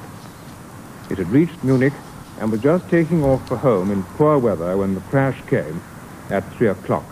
Was für ein Drama. Ja, 15.04 Uhr war genau das Unglück und es gibt am Old Trafford bis heute ja auch eine Uhr, die auf 15.04 Uhr quasi steht. Also wenn du das ist, das ist die Uhr, die quasi an diese furchtbare Tragödie erinnert. Und eine der Angehörigen, die da in Manchester äh, zutiefst verzweifelt war, war Irene Beavers. Das war die Schwester von äh, David Pack, der dann auch tatsächlich ums Leben gekommen ist. Und die hat sich dann auch viele Jahre später an diesen Nachmittag erinnert, als das Undenkbare auf einmal Realität geworden ist. we turned on the radio to see what, what if it was on the radio, and then realised the radio just said that there'd been a plane crash. Du hast eben die Uhrzeit erwähnt. Das sind so die Zahlen, die dann so bleiben. Ne? Also ähm, bei Chapecoense wird später die 71. Spielminute sein, weil bei dem Flugzeugabsturz insgesamt 71 Menschen ums Leben gekommen sind. Mhm. Ich glaube, 17.05 Uhr ist der AC Turin zerschellt. Ähm, also das, das sind so diese Zeiten, die dann stehen bleiben. Absolut.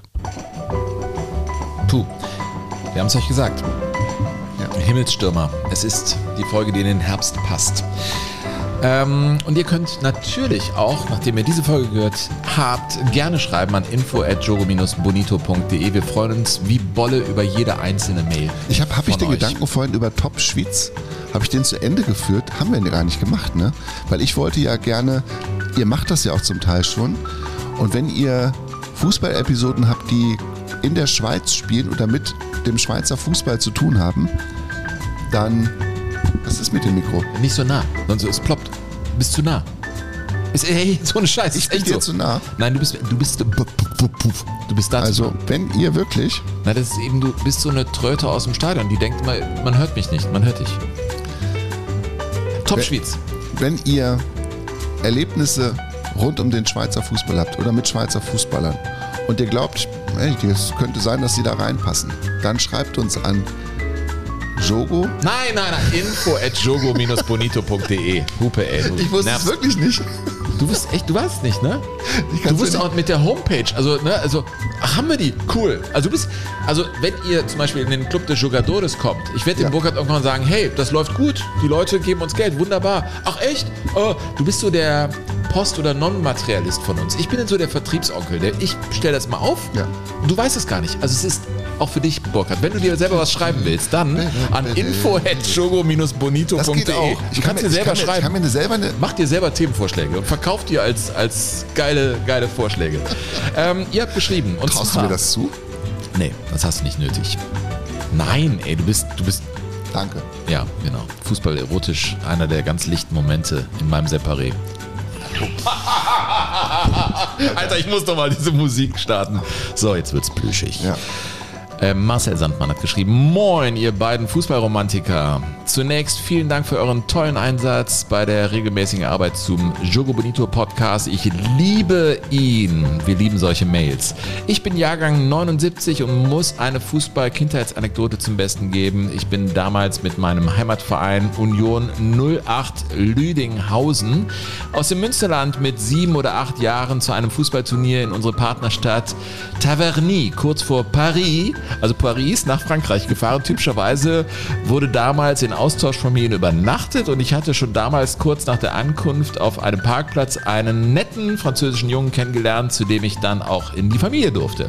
Ich kam also alleine ohne Sprachkenntnis in eine sehr nette und in meiner Erinnerung auch sehr wohlhabende Familie. Direkt nach meiner Ankunft wurde ich zu meiner Überraschung sofort vor den Fernseher gesetzt und es wurde eine Videokassette mit dem Halbfinalspiel Deutschland gegen Frankreich WM 82 eingelegt und natürlich direkt zur 57. Minute vorgespult.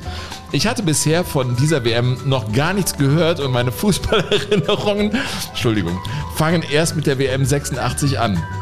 Ich glaube, das war ein Jumpstart in die Fußballgeschichte für den Jungen. Ne?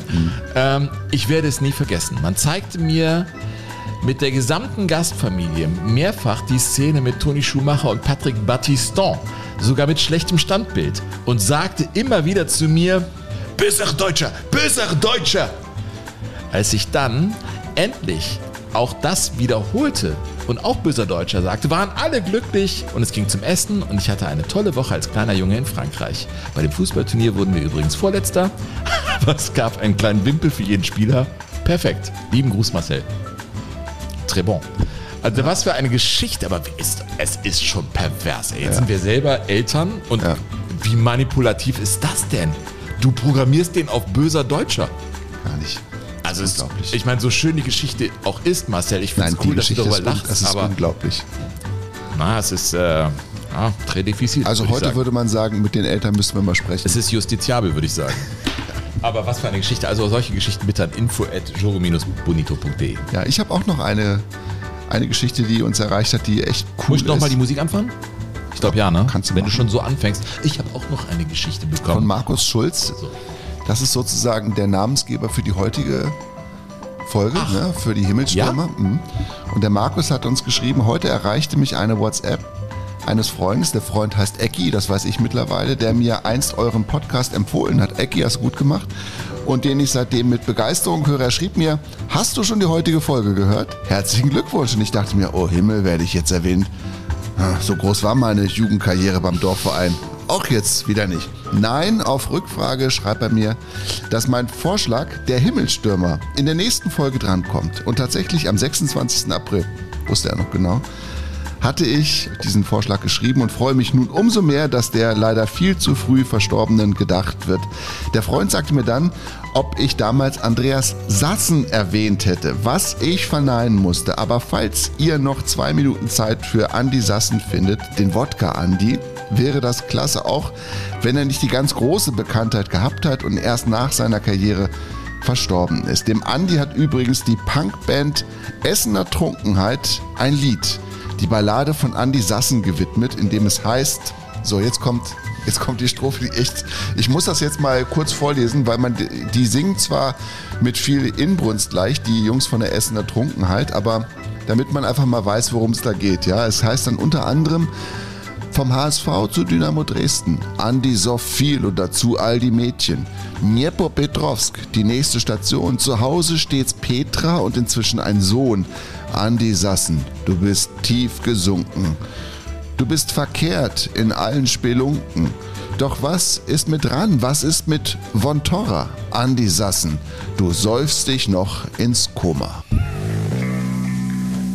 Das ist die Ballade? Das ist die Ballade von Andreas Sassen. Die Band heißt Essener Trunkenheit. Also ehrlich gesagt. das klingt auch so. Ja. Und die brauchen ein bisschen, bis sie in die Gänge kommen. Und, ähm, aber der Text ist wirklich hinhörenswert, weil sie es zum Beispiel schaffen, Jepo Petrovsk in ein deutsches Lied einzukleiden. Wie heißt die Band nochmal? Essener Trunkenheit. Die Geschichte von einem traurigen Held. Ein Mann mit einer Frau, ein Mann mit viel Geld. Sie war grad 16 und er 18 Jahren. Das führte sie zum Altar. Er kam aus der Chef. Und wenn er mal traf, dann war er der Chef, dann war er der König, ja, dann war er der Star. Er ließ denn die Sau raus und zu Haus das Betrag. Andi Sassen, der Wodka Andi, die Bildschrei, der schlimmste Profi, doch Wodka Andi, ja, Wodka Andi hat Okay. Ja. Hoch die Tassen, Andi Sassen. Man muss sagen, dass das das große Problem in der Karriere von Andi Sassen gewesen ist. Die Süddeutsche Zeitung hat dann später, als er mit im Alter von nur 36 Jahren starb, ähm, Nachruf geschrieben und in dem Nachruf heißt es, nüchtern sei er stets sehr sympathisch gewesen, betrunken und berechenbar. Ist er einfach so gestorben? Nee, der hat einen Hirnschlag gekriegt. Und äh, die Karriere ist wirklich auch abenteuerlich gewesen. Der ist in Essen groß geworden, bei Schwarz-Weiß Essen, hat dann bei Rot-Weiß Essen unter anderem mit Mario Basler zusammengespielt, ist dann mit Mario Basler auch um die Häuser gezogen und äh, ist da auch mal von der Polizei angehalten worden und hatte 1,9 Promille.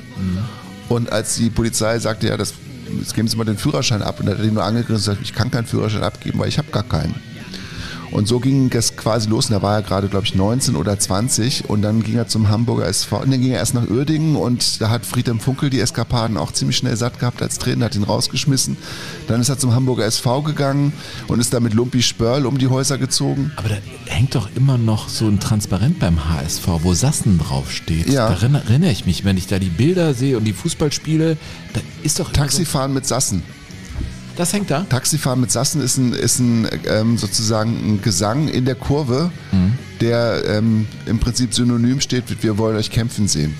Taxifahren mit Sassen deshalb, weil er, als er mit Lumpi Spörl um die Häuser gezogen ist, ist er einmal mit dem Taxi von der Reeperbahn zurückgefahren, war besoffen und wollte, dass der Taxifahrer schneller fährt und hat ihm so von hinten an den Kopf, an den Hinterkopf geschlagen, hat gesagt, hier Ali, fahr mal ein bisschen schneller. Und dann kam es dann am Ende zu einer Schlägerei und der Taxifahrer hat ihn angezeigt und dann ist er auch verknackt worden an die Sassen und seitdem gibt es diesen Ruf Taxifahren mit Sassen im Volksparkstadion. Also er ist dann im Prinzip die Hamburger Ausgabe von vom Bremer Uli Borowka, der die Kurve später bekam, der dann äh, im Prinzip, also Ja, der so Alkohol sagen. hat ihn aus der Kurve geworfen, das hätte bei Uli Borowka auch passieren können. Ja, Aber aber, er bei Uli Borowka war immer auch der Punkt, Uli Borowka musste sich selbst auch immer versichern, dass er wirklich auch mithalten konnte. Ne? Der war ja ein, wirklich ein eisenharter Verteidiger, Ja. der härteste Verteidiger in der Fußball-Bundesliga und er hat sich selbst immer unter Druck gesetzt, dass er diesem Ruf auch gerecht wurde. Das hat ihn auch zur Flasche getrieben. Bei Andi Sassen war das nicht so, weil bei Andi Sassen war es so, alle, die ihn haben spielen, sie haben gesagt, der konnte am Ball alles. Das war einer der perfektesten Fußballer, die es wahrscheinlich in Deutschland jemals gegeben hat, also in der Zeit auf jeden Fall. Und der hat dafür aber natürlich relativ selten in der Bundesliga gespielt, nämlich nur 79 Mal insgesamt, sechs Tore hat er dabei geschossen, ist dann beim Hamburger SV nicht glücklich geworden, ist dann kurz in Dresden gewesen, da haben sie ihn auch relativ schnell rausgeschmissen, ist dann in Dniepropetrovsk gewesen, kam nach Wattenscheid, es gab ein Trainingslager in Portugal und dann ist er in Portugal im Trainingslager an der Algarve mit einer holländischen Prostituierten durchgebrannt. Zu Hause wartete die Frau mit seinem, mit seinem gerade Petra. Petra mit dem gerade geborenen Kind. Und äh, Wattenscheid hat ihn dann natürlich rausgeworfen. Er ist zurückgekommen. Kein Verein wollte ihn mehr haben. Und er hat dann als Hilfsgärtner beim Grünflächenamt der Stadt Essen gearbeitet. Und im Oktober 2004 ist er dann an den Folgen eines Hirnschlags gestorben. Kurz vorher, nachdem er keinen Verein mehr gefunden hat und voller Verzweiflung war, ist er noch mit einer Gaspistole bewaffnet in eine Kneipe gegangen, hat, wollte die Kneipe überfall, überfallen, hat sich danach mit den eintreffenden Polizisten geprügelt. Also es war wirklich Ein Leben in Scherben. ein Ende. Leben, aber komplett in Scherben. Und es einfach, er ist, er hat, der Alkohol war stärker, muss man sagen.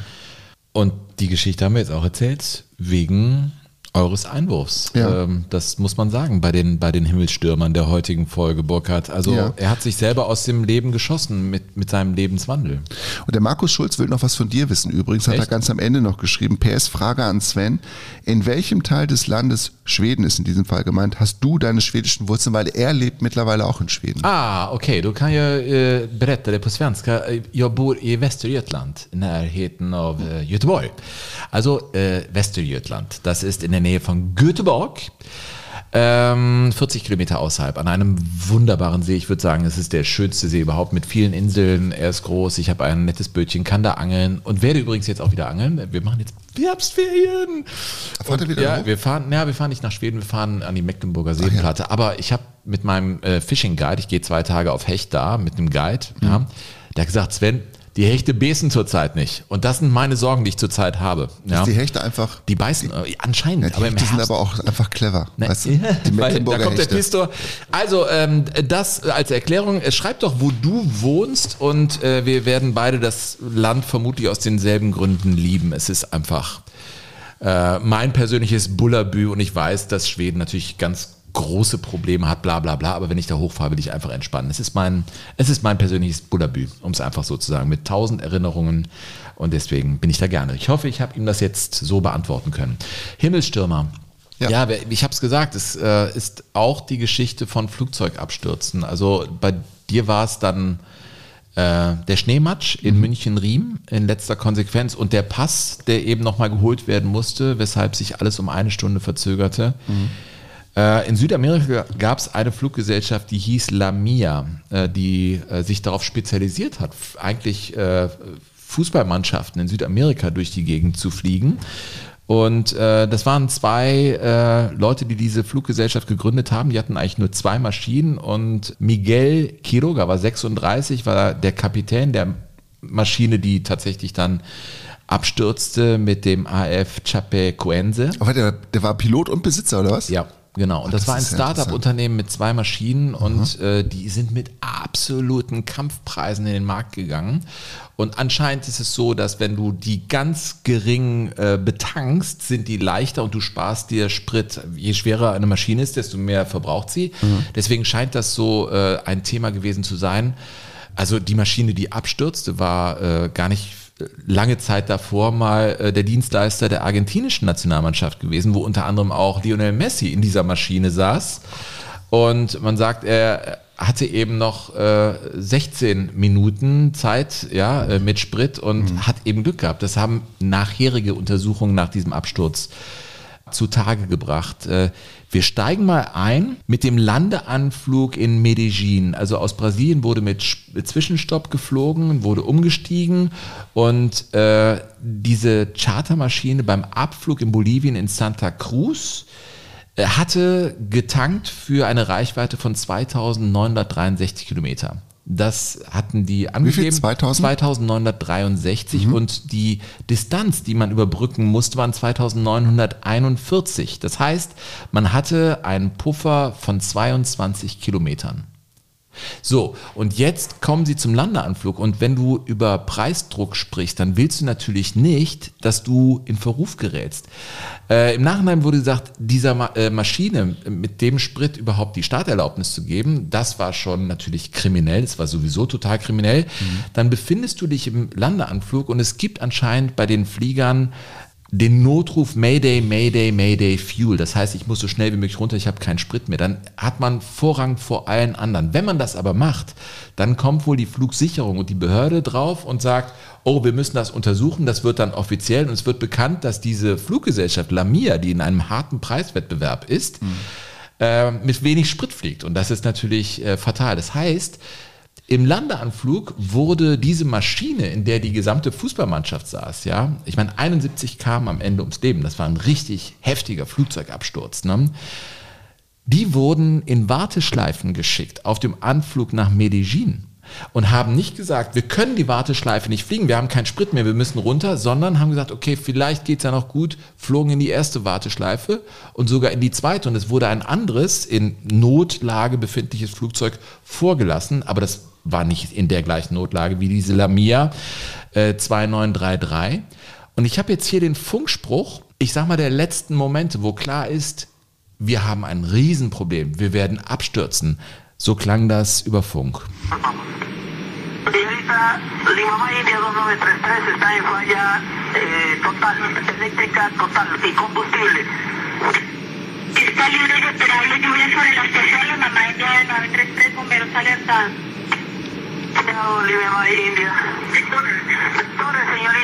Vectores, vectores, Senorita. Das heißt, gib mir Daten, die ich manuell eingeben kann, weil meine Systeme hier ausfallen, damit ich irgendwo hin navigieren kann. Und dann sagt er, es gibt einen Totalausfall, wir haben keinen Sprit und es ist eine Kommunikation. Sie bietet ihm Landemöglichkeiten an, aber die erreicht er alle nicht mehr. Correcto, le, le confirmo. por la izquierda con rumbo 350. Izquierda 350, señor Tijera. Sí, correcto. Usted está a 0,1 milla del borde Río Die Negro. Daten werden durchgegeben, hast du, ne? Ja.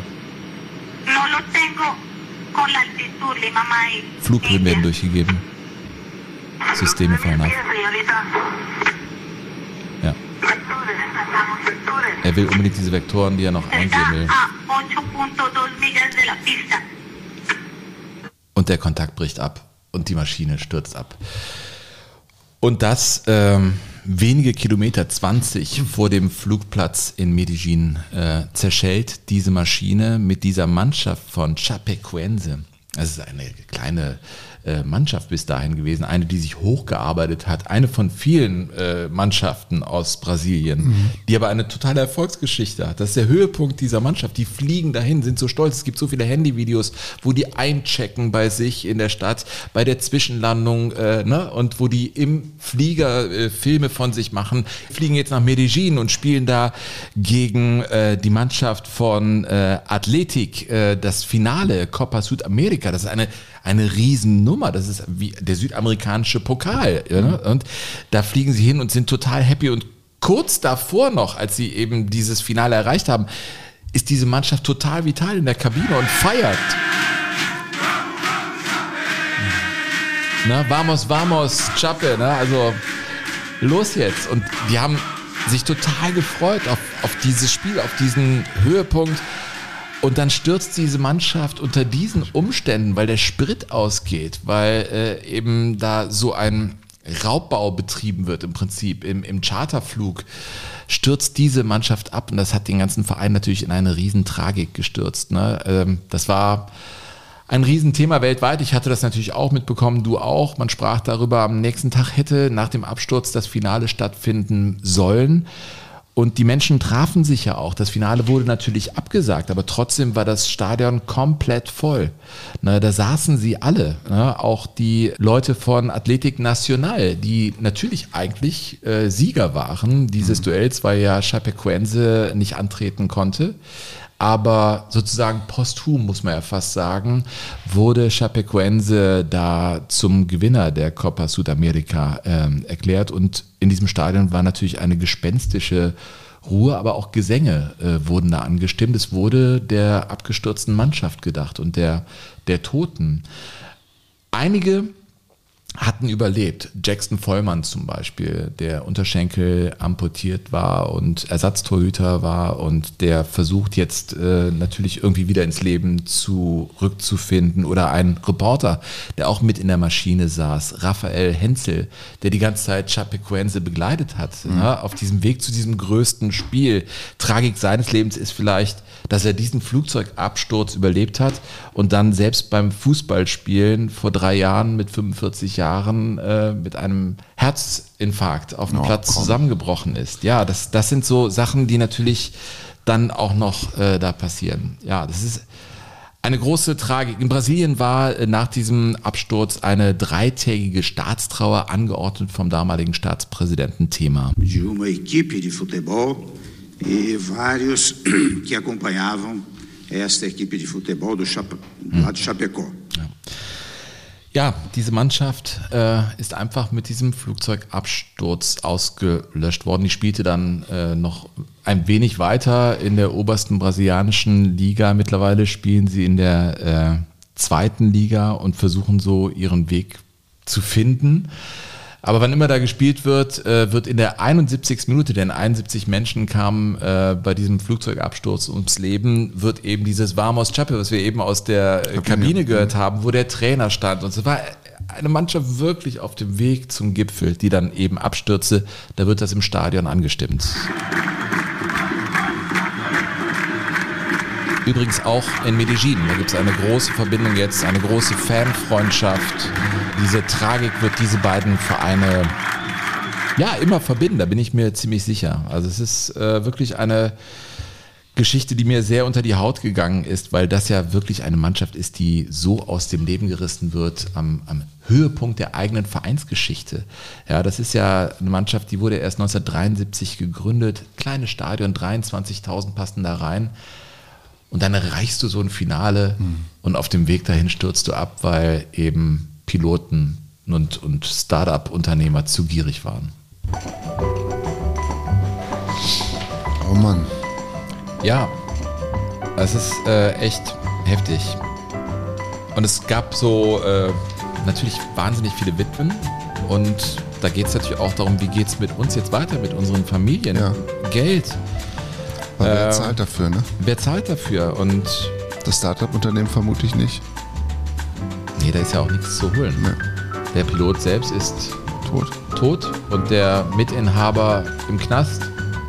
Die Gesellschaft gibt es nicht mehr. Ist einfach eine Tra ein Trauma. Und ich glaube nicht, dass du das so einfach hinter dir lässt. Es gibt eine sehr beeindruckende, eine ein, beeindruckende Dokumentation, die ich mir angeschaut habe ähm, über diese Mannschaft. Aber man ist natürlich nach diesen anderthalb Stunden auch echt geschafft. Das ist, da ist ja nichts Erbauliches drin zu finden in dieser Geschichte. Außer dass Menschen dann zusammenstehen. Also diese Freundschaft zwischen eigentlich Gegnern, die jetzt aber darüber eben so verbunden sind und sich gegenseitig feiern. Also in, in Kolumbien wird diese Mannschaft aus Brasilien auch gefeiert. Das ist ja durchaus auch eine Parallele zu Manchester, weil in Manchester wurden dann äh, schon wenige Wochen nach dem Unglück die Ärzte und Krankenschwestern gefeiert. Vom. Klin vom Klinikum rechts der Isar. Ja, fällt mir gerade so ein, das ist ja wirklich irgendwie sehr, sehr frappierend und das ähm, natürlich noch, noch besonderer, weil es eben 1958 ist ne? und weil eben die Deutschen 13 Jahre oder 20 Jahre oder 15 Jahre vorher noch Bomben auf Manchester geworfen haben. Ja, Wahnsinn, und, stimmt. Und das Verhältnis natürlich auch noch lange nicht normal war. Und da ähm, hat sich dann, aber durch dieses Unglück sind, sind sich die Menschen wieder näher gekommen. Also das ist ja manchmal auch einfach so, ein, so eine Begleiterscheinung, ne, in so einer Tragödie. Kommen wir noch mal kurz auf die Busby Babes zu sprechen. Der Mhm. herausragende Spieler dieser Mannschaft war damals nicht der junge Bobby Charlton tatsächlich, sondern Duncan Edwards. 21 Jahre jung, ein Stürmer, ein Außenstürmer vor allen Dingen, den man sich, glaube ich, so ein bisschen vorstellen muss wie Erling Haaland, nur mit besseren Haaren. Okay, ja, ich habe eine Vorstellung. Okay. Ja, Mhm. also sehr wuchtig, wuchtig, also ausgereifter Körper schon Mhm. in jungen Jahren, der seinen, seinen Gegenspielern oft körperlich überlegen gewesen ist, einen sehr präzisen Abschluss gehabt hat und der relativ früh schon sehr viele Spiele gemacht hat. Er hatte sein Profidebüt bei Manchester United schon mit 16,5 Jahren in der ersten englischen Liga und hat dann mit 21 schon über 150 Spiele gehabt. Boah. Also das ist schon echt ein Brett, muss man Ja. sagen. Hat dann auch für England schon relativ früh gespielt. Wenn wir den äh, Walter Winterbottom werden wir jetzt gleich mal hören. Das ist der Trainer von der englischen Fußballnationalmannschaft. Vorher aber quasi Tore von Duncan Edwards, so wie sie in den 50ern in England klangen. Yes, well, my dear. Ryan Douglas pulls the smart one back to Duncan Edwards, who bangs it home. With only seven minutes to go, Edwards got the ball, saw his chance and whammed it home from 25 yards out. So England won 2-1. Ja, mit Duncan Edwards und seinen Treffern, der wirklich auf voller Selbstbewusstsein in, in, mit so jungen Jahren schon unterwegs gewesen ist und dem lagen die Engländer wirklich zu Füßen. Also auch die Fans, die es nicht mit United hielten, lagen ihm zu Füßen, weil er eben auch schon für die englische Nationalmannschaft ein Versprechen war. So Thomas Müller-like, so ein bisschen. Ja, so ein bisschen. So als aber Typ. also auch so, also wirklich, der ist im, im Training, ist er zu seinem großen Idol hingegangen von Manchester United damals und hat zu ihm gesagt, hör mal zu, ich habe alle, ich habe alle Spiele, die du hier bestritten hast, habe ich alle gesehen im Stadion. Du bist mein großes Idol. Aber jetzt bin ich hier und versuche keine faulen Tricks mit mir. Hat er gesagt? Ja. Ja, cool. Ja. Und das war schon, äh, und das, das war natürlich sehr beeindruckend. Und äh, beeindruckt war auch Sir Walter Winterbottom. Es ist nicht toll, dass es Trainer gibt, die Walter Winterbottom hießen. Der hat, glaube ich, nichts drauf, der englische Nationaltrainer in den 50er Jahren. Aber der war sehr happy, dass er Duncan Edwards in, seinen, in seiner Mannschaft. da muss man seinen Eltern für diese Namensgebung danken. Ja. If one goal down, he'd say, Well, don't worry, Walter, at half time. He said, Walter, don't worry. I'll, I'll get a goal for you in the second half. You know, he had this confidence in himself and in the team. Ja, also ein selbstbewusster Junge. Bobby Charlton. Mach dir keine Sorgen, Walter, ich mach das schon. In dem Alter. Ja, und der Bobby Charlton, der ja auch mit Duncan Edwards damals zu Manchester United kam, der war, glaube ich, ein Jahr älter, der war auch ein großer Fan von, von dem Edwards. Also es muss wirklich ein, das muss ein Leuchtstern am englischen Fußballhimmel gewesen sein. Ja, cool. Wenn man das sich heute so in Erinnerung ruft und, und dann, dann wissen wir natürlich als deutsche Fußballfans, glaube ich, Duncan Edwards wird dir jetzt auf, auf Anhieb wahrscheinlich auch nicht, nicht zwingend was gesagt haben. Und aber sich dann so zu überlegen, hey, die hatten eine richtig große Mannschaft auch an Bord, die dann auch nie wieder zusammen gespielt hat natürlich. Ne? Viele Spieler, die auch Nationalspieler waren. Man nahm damals an, dass diese Busby Babes auch bei der Weltmeisterschaft 1958 weit kommen würden. Man hielt Duncan Edwards für mindestens genauso veranlagt wie Pelé. Gleiches Thema übrigens beim AC Turin. Äh, Zehn Nationalspieler sind Mhm. da zerschellt äh, am Berg oder an der Basilika. Ja. Und die Äh, italienische Nationalmannschaft hat danach nichts, 1950 nichts mehr zusammengekriegt. Erstmal ne? nicht, ne? Ja. Entschuldigung, das war nur, weil das äh, fiel mir so ein, weil Ja. das ist ja auch so eine Folge davon. Ja, und ich meine, Bobby Charlton kennt heute jeder. Mhm. Ne, das ist ja irgendwie ein feststehender Begriff, ein großer Fußballer gewesen. Jeder hat auch irgendwie so diese hohe Stirn Mhm. vor Augen und so weiter. Und dieser Bobby Charlton war, glaube ich, auch einer der größten Fans von diesem Duncan Edwards. He's fast, strong, tough, pass the ball, brave, head the ball, you know, and, and, and had really decisive goals, you know, lived the game, you know. He would break teams. He could break teams himself individually. Ja, Man hat eine Vorstellung von dem Spieler, finde ich, wenn oder? er so beschrieben wird. So Total. durch, großes Ja. Durchsetzungsvermögen und dieser He could dieser, break teams. He could break teams. Boah, ja. das ist so der Herkules vorne. Ja, und hey, der mach hat- dir keine Sorgen. Und Walter. dieser Duncan Edwards hat ja dann auch zwei Wochen lang, man, man räumte dem nicht viele Chancen ein, dass er wirklich überleben kann. Und dass er überhaupt zwei Wochen mit dem Tod rang.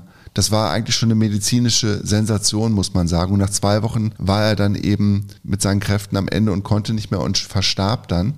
Und diese Meldung kam natürlich auch nach England und diese Meldung ähm, kam natürlich auch irgendwann zu Harry Gregg, den wir jetzt schon ein paar Mal gehört haben, dem nordirischen Nationaltorhüter in Diensten von Manchester United, der das Unglück ja einigermaßen unbeschadet überlebt hatte.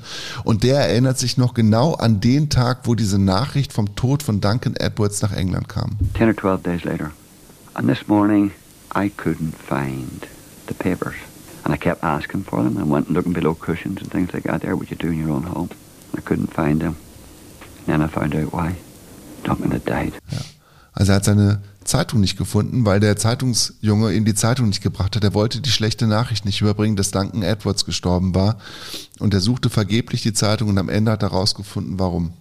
Und das ist so, pff, also überleg dir mal, das ist, ich, Ja, man kann es nicht fassen. Man kann es überhaupt nicht fassen, überhaupt nicht. Aber es ist so, wenn man sich versucht, in die Zeit reinzufühlen, in was für Umständen die Menschen damals gelebt haben und dass sie auch nicht gleich angerufen worden und dass, dass sie auch jetzt nicht irgendwie gleich eine WhatsApp oder eine Nachricht bekommen haben, dass, dass da jetzt eben jemand gestorben ist, sondern dass es sie quasi mit der Zeitung am nächsten Morgen erreichte. Das ist aus dem Leben gerissen einfach in letzter Konsequenz. Es ist einfach, ja, es ist einfach, ist Trauma. Es ist nicht äh, zu überwinden, sowas, glaube ich. Ja. Damit leben kann man vielleicht, aber nicht überwinden. Ja.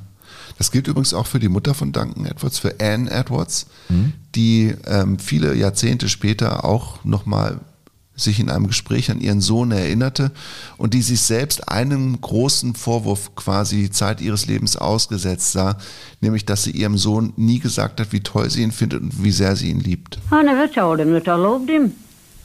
But I did. I thought there was nobody like him in the world. I'll tell you that. Yeah. But I never told him. Sometimes I wished I had, you know. Yeah. He was really a lovely, lovely, uh, lovely, he was a lovely lad. Ja, lovely lad. Ne? Ein Himmelstürmer. Ja. Und sie hat, sie hat ihm nie gesagt, wie toll sie ihn findet, wie stolz sie auf ihn ist. Und hatte dann keine Gelegenheit mehr dazu. Ja. Aber kommen wir noch was zu was, ähm, was dann irgendwie ja auch in so einer Tragödie, Tragödie manchmal passiert. Es entstehen Dinge oder man findet irgendwie dann doch noch positive Aspekte. Zum Beispiel die Krankenschwester Gerda Thiel aus dem Klinikum rechts der Isar, die sich maßgeblich auch um die Versorgung der englischen Fußballer kümmerte. Die wurde viele Jahre auch später gefragt, an was sie sich noch erinnert aus dieser Zeit. Die Frage war immer sofort nach den Kameraden. Das war die erste Frage. Nicht, es tut mir da weh oder es tut mir da weh, sondern wo, wo sind die anderen? Und das finde ich eine sehr gute Gemeinschaft eigentlich, muss unter ihnen gewesen sein. Ja, das ähm, hört man immer wieder tatsächlich, dass die wirklich, ähm, diese Busby Babes, dass das wirklich mehr war als nur eine Fußballmannschaft.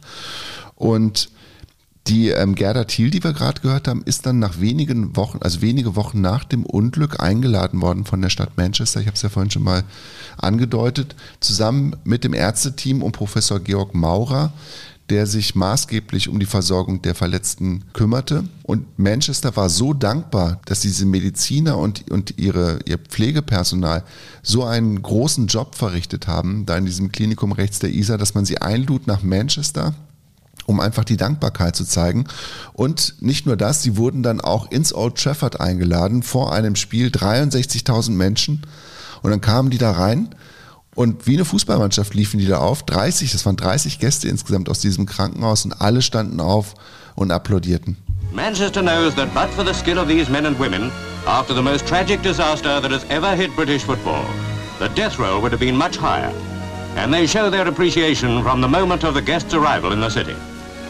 Although Manchester has not seen them in the flesh before, it regards them already as personal friends. Ja. 13 Jahre nach dem Zweiten Weltkrieg. 13 Jahre nach dem Krieg. Und diese, diese Delegation aus Deutschland hatte dann auch noch ein ganz, ganz besonderes Geschenk im Gepäck. Matt Busby, der Trainer, lag immer noch im Krankenhaus, war mittlerweile außer Lebensgefahr, aber musste halt immer noch medizinisch versorgt werden und von dem hatten sie eine Sprachaufnahme mitgebracht. Und diese Sprachaufnahme wurde dann über die Stadiontechnik des Old Trafford den 63.000 Menschen vorgespielt. Und das ist total beeindruckend, weil die Aufnahme, die ich jetzt gefunden habe, ist quasi aus dem Stadion und du hörst sie glasklar, weil alle 63.000 Menschen gebannt zuhören und sich keiner auch nur in irgendeiner Art und Weise regt. Es ist wirklich Mucks, Mäuschen Also das Stadionmikrofon, das ist nicht nur Nein. der O-Ton. Nein, das ist das Stadionmikrofon. Es ist der Stadionlautsprecher. Old Trafford. Ja. Ladies and gentlemen, I'm speaking from my bed in the Eiser Hospital, Munich, where I have been since the tragic accident of just over a month ago. You will be glad, I'm sure, to know that the remaining players here and myself are now considered out of danger. And this can be attributed to the wonderful treatment and attention given us by Professor Maurer and his wonderful staff who are with you today as guests of the club. Da war echt Ruhe. Ja, da war wirklich Ruhe. Ne? Professor Maurer und sein Staff Mhm. wurde da geehrt. Übrigens über Duncan Edwards gibt es die Geschichte, dass er bei diesem legendären 3 zu 3 in seinem letzten Fußballspiel bei Roter Stern Belgrad einen Schuss abgegeben hat, der so hart war, dass die Schweinsblase aus der Lederhülle rausgeflogen ist. Echt? Ist übrigens bei einem Elfmeter mal passiert und nur ein Teil davon ist angekommen. Wie in Brasilien? Ja. Wie wurde das gewertet? Mit 0,5. Ja. Ehrlich? Ja, ist echt so. Ja, über Duncan Edwards sagt man übrigens, es hätte ausgezeichnet hätte ihn seine Menschlichkeit, seine enorme Persönlichkeit und seine freundliche Art, die ihn wirklich mit sehr vielen Menschen verband. Manchester. Ähm, Burkhard. Ja, wir haben noch Reaktionen. Wir haben Reaktionen, ne? Ich habe hier eine. Wir lesen die gerne vor. Wir können nicht alle vorlesen, aber schreibt bitte. Äh, also nur weil wir hier sagen, ja, wir kriegen so viel. Es kann gar nicht genug sein. Es ist so schön. Es it makes our day. Ähm, an info at jogo-bonito.de alle Kontakte, auch unsere Homepage, wo ihr dann vielleicht, wenn ihr Lust habt, überweisen könnt oder per Kreditkarte in den Club de Jogadores eintreten ähm, könnt, äh, gibt es auch da in den Show Notes oder eben unter der Homepage jogo-bonito.de. Am Ende sage ich das natürlich noch einmal, weil das eine der wichtigen Informationen ist heute. Wir haben ähm, zum Beispiel von Carsten Fendrich äh, folgende Mail bekommen. Hallo Burkhard, hallo Sven, bin erst jetzt dazu gekommen, eure Podcast-Folge nicht mehr zweite Liga mir anzuhören. Überraschender Inhalt mit tollen Gästen, insbesondere der Stadionsprecher von Union Berlin, kurzweilig Solingen. interessant. Union Entschuldigung, Union. Entschuldigung, äh, Union Berlin. Von Union Solingen, sehr kurzweilig und interessant. Und dann der Hinweis auf eine eigene Podcast-Folge über Rot-Weiß Essen. Ja, wie geil ist das denn? Und genau so ist es. Der Verein beinhaltet alle Aspekte von Jogo Bonito, Erfolge, mehr Niederlagen, eine Fangemeinde, die fast einzigartig in Deutschland ist, Ausstrahlung, Hingabe, einfach alles. Ja, ähm, das äh, mit rot-weißen Grüßen von Carsten Fendrich. Vielen Dank. Ja, Rot-Weiß Essen ist definitiv. aber wir werden es machen, wenn wir es da machen. Wir geben aber nur, also in unserem Leben machen wir das. Wann genau, wissen wir noch nicht. Wir machen es dann, wenn wir es da machen können. Das ist deine Einschränkung? Okay. Hast du noch eine? Ja. Und zwar von Jan Schmidt. euer Podcast ist echt spitze. Gerade bei den letzten beiden Folgen habe ich mich wieder in die schöne alte Zeit zurückversetzt gefühlt. Es war echt ein Traum, in den frühen 90ern für ein paar Mark zweite Liga zu schauen oder auch die WM in den USA als Teenager gebannt zu verfolgen. An die Tornetze erinnere ich mich auch sehr gut und das Musikvideo von Far Away in America lief in Dauerschleife in meinem mit Postern der Weltmeister übersäten Jugendzimmer. Über den Musikgeschmack, Jan, können wir noch diskutieren, finde ich. Habe es mir gestern noch einmal angesehen und war belustigt, wie gelangweilt die Spieler da geschunkelt haben bei dem Video von Far Away in America. Ja. Achtet mal bitte auf Michael Zorg und hat er uns auch noch den Link dazu geschickt. Eine besonders tolle Idee finde ich, dass ihr eine Folge über die Macher im Hintergrund machen wollt. Hier solltet ihr mal den Bomber Wiegand interviewen, der über Jahrzehnte alles beim BVB gemacht hat. Das stimmt, den kenne ich auch. Und es ist ein wertvoller Hinweis. Auch da gibt es ähm, den Link zu einem YouTube-Video. Das ist schon perfekt eigentlich. Ne? Absolut. Wenn das schon also so, so weit vorgearbeitet ist. Und lustig finde ich es, als Sven mal erzählt hat, wenn man sich selbst sieht, wenn man schimpfenderweise am Platz steht, da jetzt selbst in der Kreisliga alles auf fußball.de gezeigt wird, ist es oft schon ein bisschen peinlich. Kreisliga ist auch auf jeden Fall irgendwann mal ein Thema. Irgendwann machen wir einfach mal Kreisliga. Aber hier in Königsdorf, wo du ja Präsident werden willst. Moment, Aber ihr spielt Moment, ja nicht Kreisliga, Moment, ich Moment, weiß wir das spielen ja. fünfte Liga, Ja, ist ja Freundchen. in Ordnung. Ja. Was ist Ne? das denn? Bezirksliga Liebe dann? Fünfte Liga ist Oberliga. Oberliga, stimmt, Oberliga. Ihr spielt Oberliga. Ja, klar. Abgefahren, ey. Da willst du Präsident werden? Natürlich. Du wirst, wann Liebe wirst du denn Präsident? Das ist doch egal. Okay. Hm. Liebe Grüße aus Holzwickede von Jan. Holzwickede übrigens hat er in Klammern noch dahinter geschrieben, ganz wichtig. Vielleicht machen wir das auch mal. Amateurmeister von 1976. Vielleicht machen wir irgendwann mal eine Folge nur über die Amateurmeister. Das ist, das ist, das finde ich geil. Weil Jülich war es ja zweimal, Ja, da und gibt es da da fantastische gibt's großartige. Amateurmeister. Hand Deutsch- drauf? Ja, machen wir. Deutscher Amateurmeister. Ja. Finde ich geil. Machen wir? Ja, machen wir. Noch in diesem Jahr? Das weiß ich nicht, weil wir haben ja auch noch. das finde ich ja ist ein Mega-Thema. Diese, diese Erdöl-WM dann noch an der. Ja, wir fahren ja mit So diesem Rohstoff- schwarzen Dänemark-Trikot. Da machen wir gerne Werbung für. Die Rohstoff-WM. So, ich habe noch eine.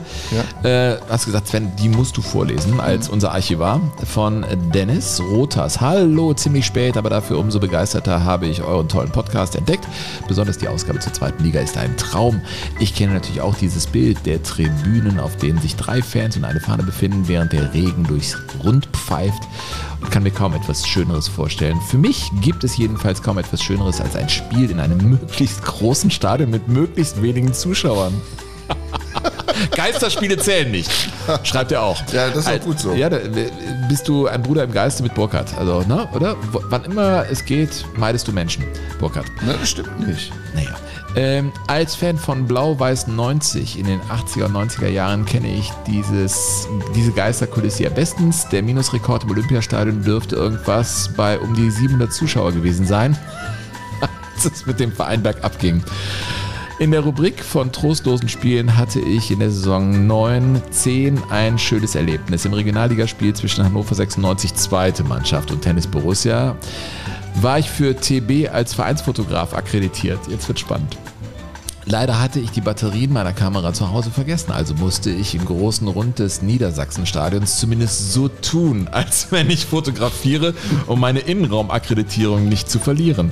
Während ich also das weite 60.000 Zuschauer fassende Oval vor nicht einmal mehr als 250 anwesenden Zuschauern bestaunte, kullerte ein Ball direkt neben mir an der Seitenlinie. Jan Schlaudraff, immerhin wenige Jahre zuvor noch Nationalspieler, stand plötzlich neben mir, um den Ball aufzuheben. Denn es gab keine Balljungen. Ist ja klar, ne, bei der Kulisse. Fast im selben Moment tauchte auf der Haupttribüne eine Gruppe von Touristen auf, die dort im Stadion eine Besichtigungstour besuchten. Und natürlich nahm kein einziger von den Besuchern das Spiel als solches zur Kenntnis und verschwand kurz danach wieder in den Innenräumen. Ich glaube, ich habe noch nie etwas Tristeres und Schöneres erlebt. Wenn ich schlau drauf gewesen wäre, ich hätte sofort meine Karriere beendet. Was für eine coole Geschichte von Dennis. Vielen Dank, dass du uns geschrieben hast. Bilder wird es von dem Spiel nicht geben von ihm. das ist eine Verzweiflungstat. Ach du Scheiße! Ja, Ich hab die Batterien Tennis, vergessen. Tennis Borussia Berlin ist auch so ein Verein, mit dem kannst du dich auch stundenlang beschäftigen. Mein Schwiegervater, der mal gespielt bei Tennis Borussia. Echt? Wie lange? Ein paar, ein paar Jahre. Der ist mit denen auch aufgestiegen in die Bundesliga, hat dann auch ein paar Bundesligaspiele gemacht als Torhüter, hat sich aber nie so richtig durchgesetzt. Aber wenn er erzählt aus den 70ern von mit Tennis Borussia in Berlin, das war, glaube ich, auch schon viel Leben dabei.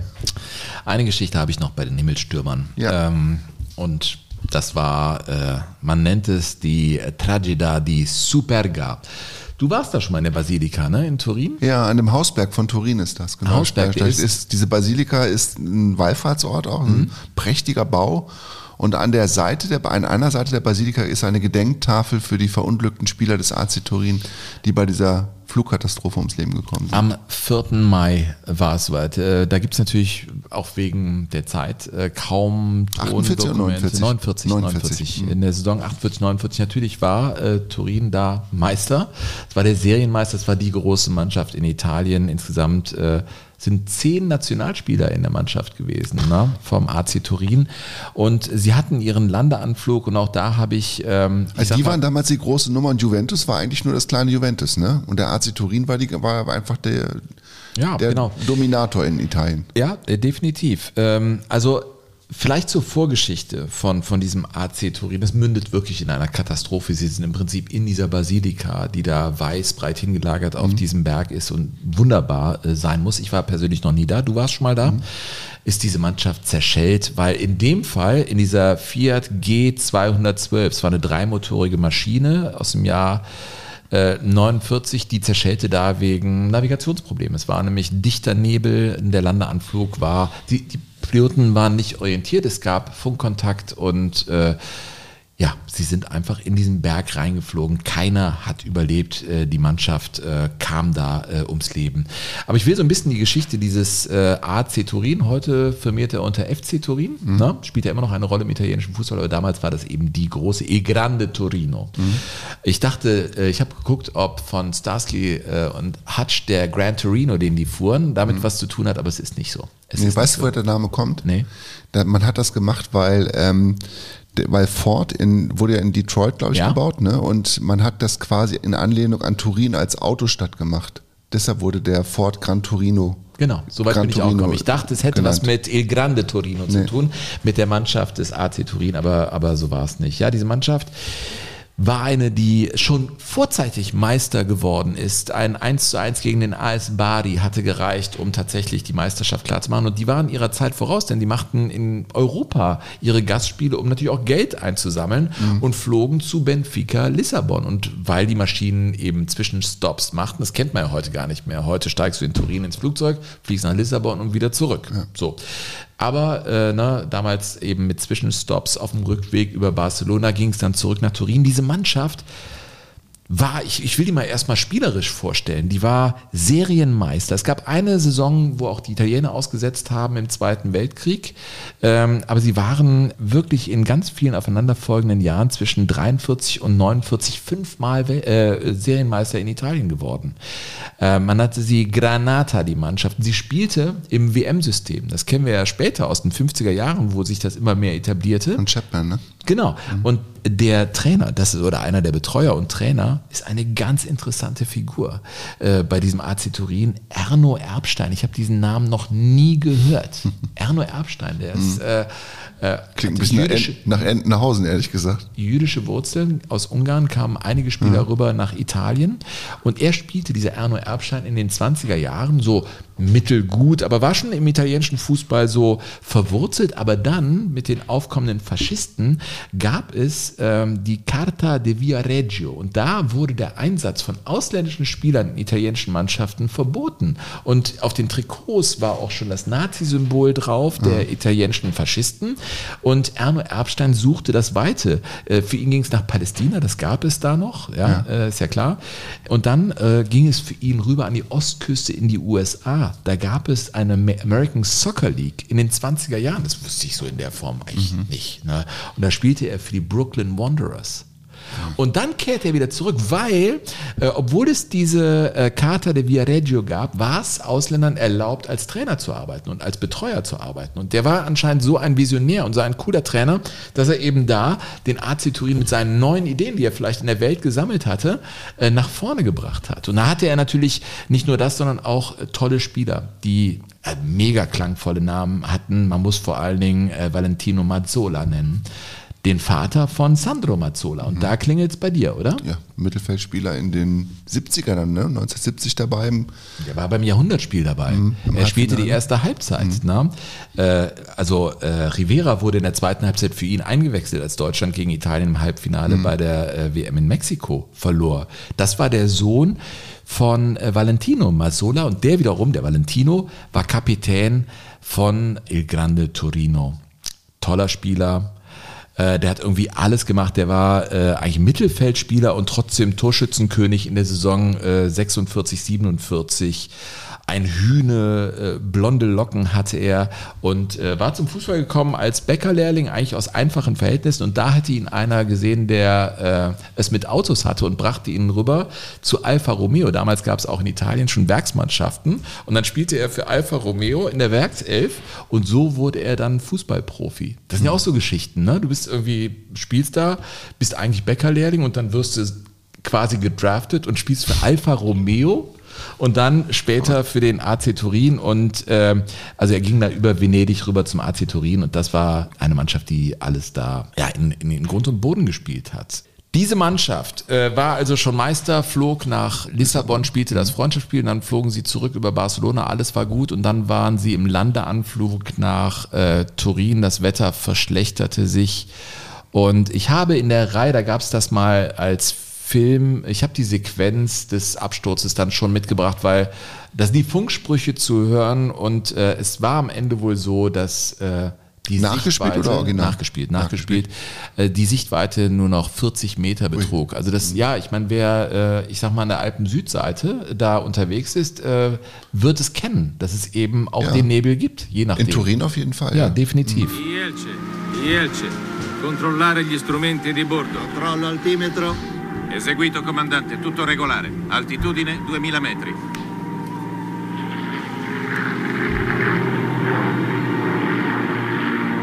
Ielce, rispondete. Ja, und so stürzte die Maschine ab auf diesem Hügel, wo die Basilika steht, Superga, 675 Meter hoch.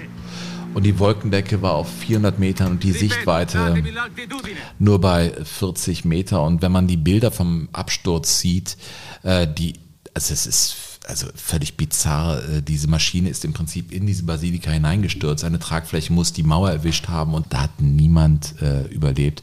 Das war eine große Tragik für den AC Turin, der übrigens dann noch also einmal schaffte er es, Mitte der 70er Jahre noch einmal italienischer Meister zu werden, 75, 76, aber er hat sich von diesem Absturz eigentlich nie erholt. Wie, wie konnte er sich auch da erholen? Das war ja von einem Moment auf den anderen gab es diese Mannschaft nicht, die wegen der Wetterbedingungen, wegen der Fehler in der Nav- Navigation eben abgestürzt ist. Es waren 18 Spieler, fünf Vereinsvertreter in der Maschine, drei Journalisten und vier Besatzungsmitglieder. Das waren ja früher kleinere Maschinen, eine dreimotorige. Ich habe mal geguckt, die wurde gar nicht so oft gebaut, aber insgesamt sind drei Maschinen davon abgestürzt. Und das ist natürlich statistisch, äh, wow, das, ist- das ist schon krass. Ne? Ja, äh, sie wurden natürlich dann in Turin in einer riesen Trauerfeier äh, zu Grabe getragen. 500.000 Menschen waren dabei. Der Papst war in tiefer Trauer. Das war eine, eine, eine Riesentragik. Der AC Turin, äh, eine der großen, die größte Mannschaft wahrscheinlich äh, zu der Zeit, die dann 1949 mit diesem Ausgelöscht. Abschluss ausgelöscht wurde. Ja, das war's für die Mannschaft. Die übrigens mal sechs Jahre ohne Heimniederlage. Das habe ich auch gelesen. Das war ein wahnwitziges, fast 100 Spiele oder so. Ausgekommen ne? ist, wenn man so will. Ja, irre. Ja, die waren Der AC wirklich, Turin. Die müssen wirklich so abartig gut gewesen sein. Il Grande Torino. Ja. Ja, wenn du überlegst, dass sie heute wirklich fast keine Rolle mehr spielen in, in, in, Italien. Also mal, mal oben sind, mal wieder unten sind und Juventus aber alles quasi weggreift. Ja. Und deswegen liebe ich auch ehrlich gesagt unseren Podcast. Und zum Einjährigen muss ich das einfach mal sagen. Ich profitiere so sehr davon. Im letzten Jahr ist das historische Wissen so viel breiter geworden.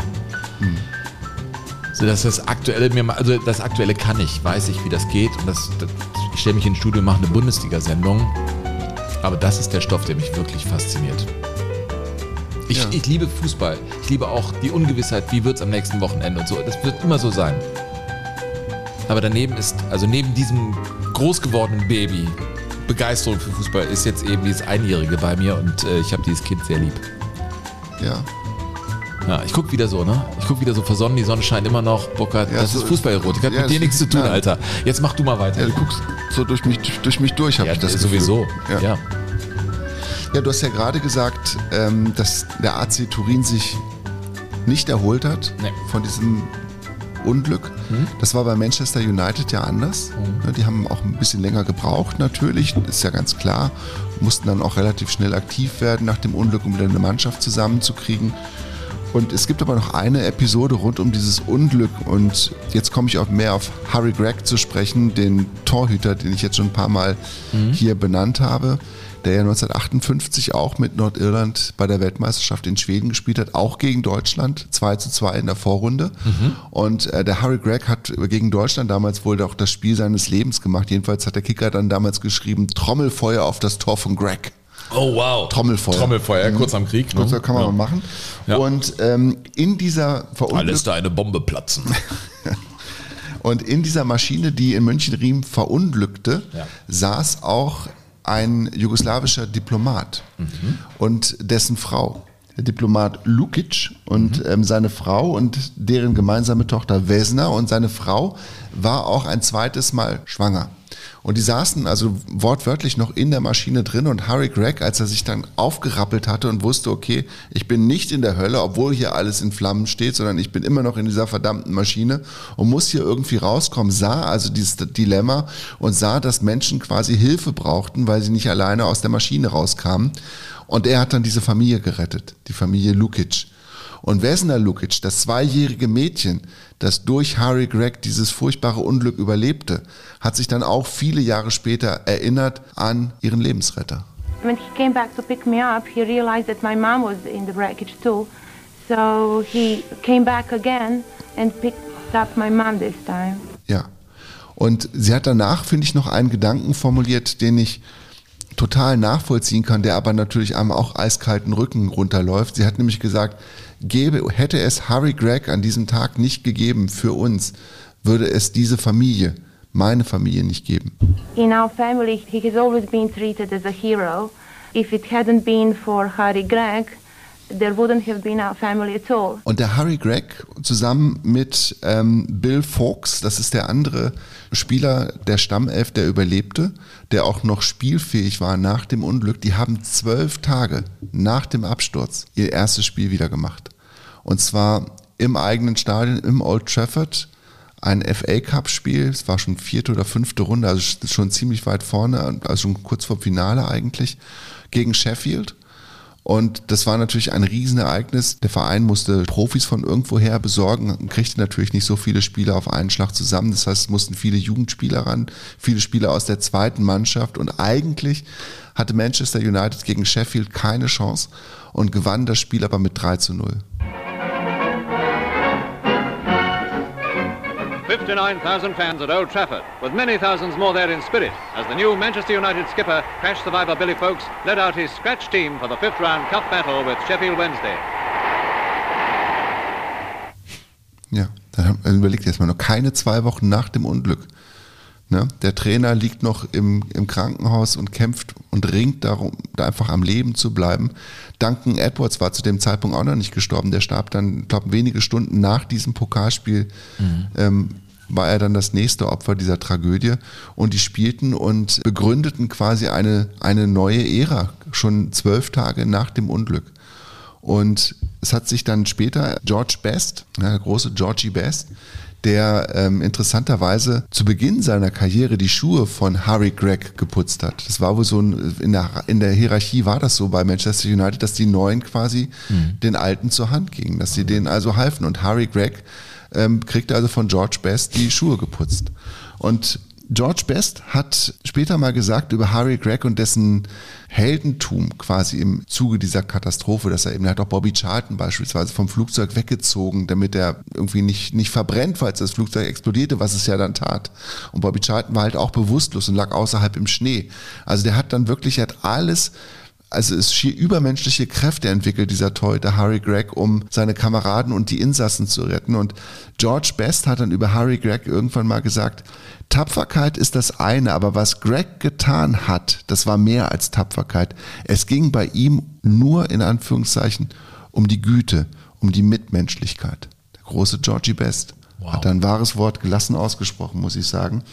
Und Harry Gregg, und das ist das ähm, Traurige eigentlich an der Geschichte, der war fast zehn Jahre bei Manchester United und er hat nicht einen einzigen Titel gewonnen. Er hat nicht ein einziges Mal die Siegermedaille umgehängt bekommen.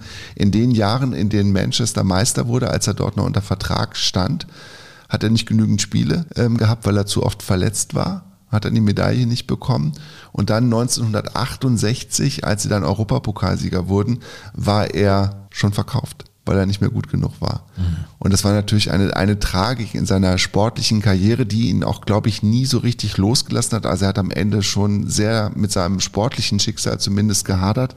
Aber er hat eben auch mit seinen Schuldgefühlen zu tun gehabt, weil er sich immer gefragt hat, warum habe ich ausgerechnet überlebt? Warum sind all die anderen, die so viel wertvoller waren als ich, als Menschen und als Fußballer. Warum sind die gestorben? Und ausgerechnet ich habe es überlebt. Ja, warum? Am Anfang der Torhüter. Warum habe ich den Ball dahin gespielt? Das sind so Fragen, Ja. die dann einfach so bleiben. Ja, Die Und wirst du nie beantworten Genau, es können. gibt keine Antworten darauf. Das ist das Schlimme. Diese Fragen schleppst du ein ganzes Leben mit dir Ist herum. das Schicksal eigentlich? Ich weiß nicht, ich glaube ja nicht so richtig an Schicksal, aber ich glaube, dass das Leben dir diese Aufgaben stellt und dass ähm, es einfach im Leben diese Aufgaben gibt, die man nicht bewältigen Es kann. gibt Fragen, auf die es keine Antworten gibt. Ja. Die große Frage für Matt Busby, den Trainer von Manchester United, war ja, wie geht's weiter mit mir? Und kurz nachdem dann klar war, er wird es überleben, hat er ja gesagt, er, er kommt nicht zurück. Also er wird Fußball, das war es für ihn. Also er kann, konnte sich nicht vorstellen, nochmal anzufangen. Und dann hat ihn aber seine Frau quasi, hat ihn wieder zurück aufs Gleis gesetzt. And all of a sudden, uh, had said something about, uh, look, uh, this is your life, this is something you've got to do, you've got to face it, you've got it in your mind, and these boys probably would want it, want you to go back and all. Ja, dann wurde er also wieder Trainer und hat die nächsten Busby Babes zur Mannschaft geformt und geführt und Harry Gregg war eigentlich immer auch sein Torhüter, der den Spitznamen trug, der Mann im gelben Sweater, der war der erste Torwart, der mit dem gelben Trikot spielte. Und Harry Gregg hat ähm, versucht mal so quasi diese Geschichte von Manchester United mit dieser furchtbaren Tragik als negativen Höhepunkt zusammenzufassen. They say they would have been the greatest team in the world. Maybe. They say they might have been the greatest team in the world, maybe. But there's one thing very sure, they were the most loved team. Es gibt Menschen, die sagen, es war das größte Team, das, die größte Fußballmannschaft aller Zeiten. Und er sagt vielleicht. Es gibt Menschen, die sagen, es wäre die größte Mannschaft geworden aller Zeiten. Er sagt vielleicht. Aber was ganz sicher ist, es war das meistgeliebte Team auf der Welt. Harry Gregg. Wenn du den vor Augen hast, ist ein Typ mit einem kantigen Gesicht, mit, mit, mit ganz klaren Augen, kurz, kurz geschnittenen Haaren, ganz eher harter Blick. Und wenn der dann solche Sachen ähm, sagt, das, boah, das kriegt schon in dich rein. Ne? Ja, dann, aber das ist, darin steckt auch Zuversicht. Wenn, wenn du Liebe, ich meine, wir haben heute eine schwere Folge, finde Ja. ich. Also äh, Himmelsstürmer. Aber äh, in, in vielen Geschichten äh, erinnerst du dich an Claudia Banach und, und jetzt diese Geschichte ist, äh, ist Liebe vielleicht ein starkes Motiv und ein Zufluchtsort bei so einer Trauer. Ja, ja das, das stimmt. Und dazu passt auch quasi das letzte Tondokument, das ich mitgebracht habe, Mhm. das ähm, quasi ähm, rausgekommen ist 1968, nachdem Manchester United es endlich schaffte, den Europapokal der Landesmeister zu gewinnen. Also diese Mhm. Geschichte dann quasi abgeschlossen wurde. Nicht mehr mit Harry Gregg im Tor, das wäre irgendwie schon noch das Besondere gewesen, aber immerhin mit Bobby Charlton. Und sie gewannen 68 also den Pokal der Landesmeister in Madrid gegen Benfica Lissabon, gegen den großen Eusebio mit 4 zu 1. Und wie das damals üblich war, wurde natürlich auch ganz schnell eine Single zum Pott rausgebracht. Rah, rah, rah, have you heard the latest? Rah, rah, rah, United are the greatest. Rah, rah,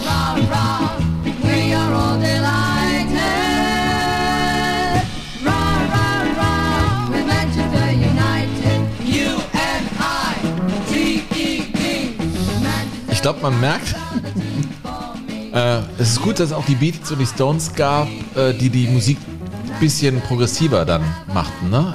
68. Ja. Ja, wobei, weißt du, die brauchten keine bunten Pillen, um einfach gut drauf zu kommen bei Hören wir nochmal rein?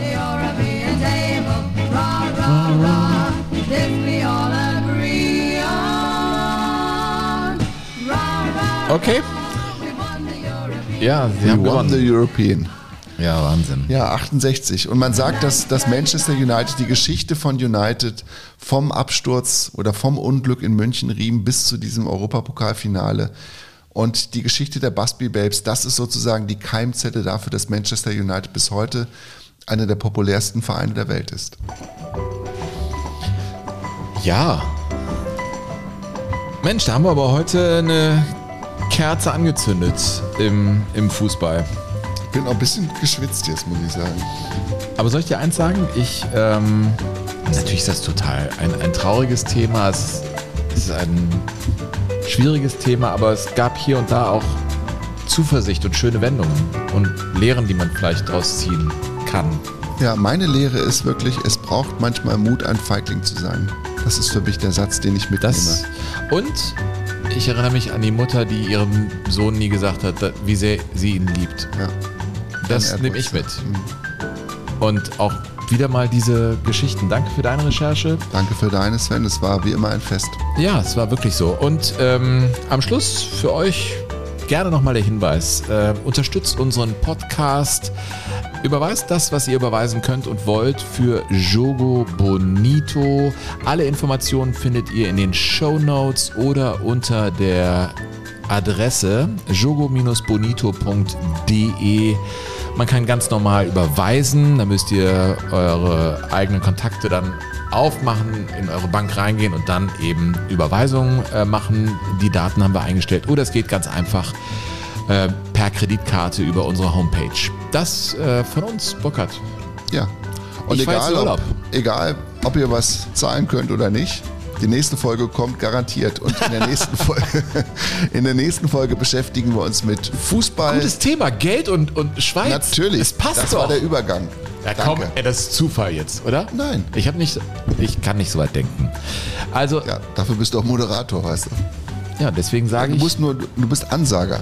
Sag ab. vor unserer Verabschiedung, also jogo-bonito.de. Ein wunderbares Bild von uns beiden. Das liegt an dem Tisch und an deiner Küche, nicht an uns beiden. Ist da auf der Startseite zu sehen. Und alle weiteren Daten stehen da. jogo-bonito.de. Tschüss sagen, Burkhard Hupe. Und der Sven Pistor. Jogo Bonito. Das schöne Spiel. Der Fußball-Podcast mit Sven Pistor und Burkhard Hupe.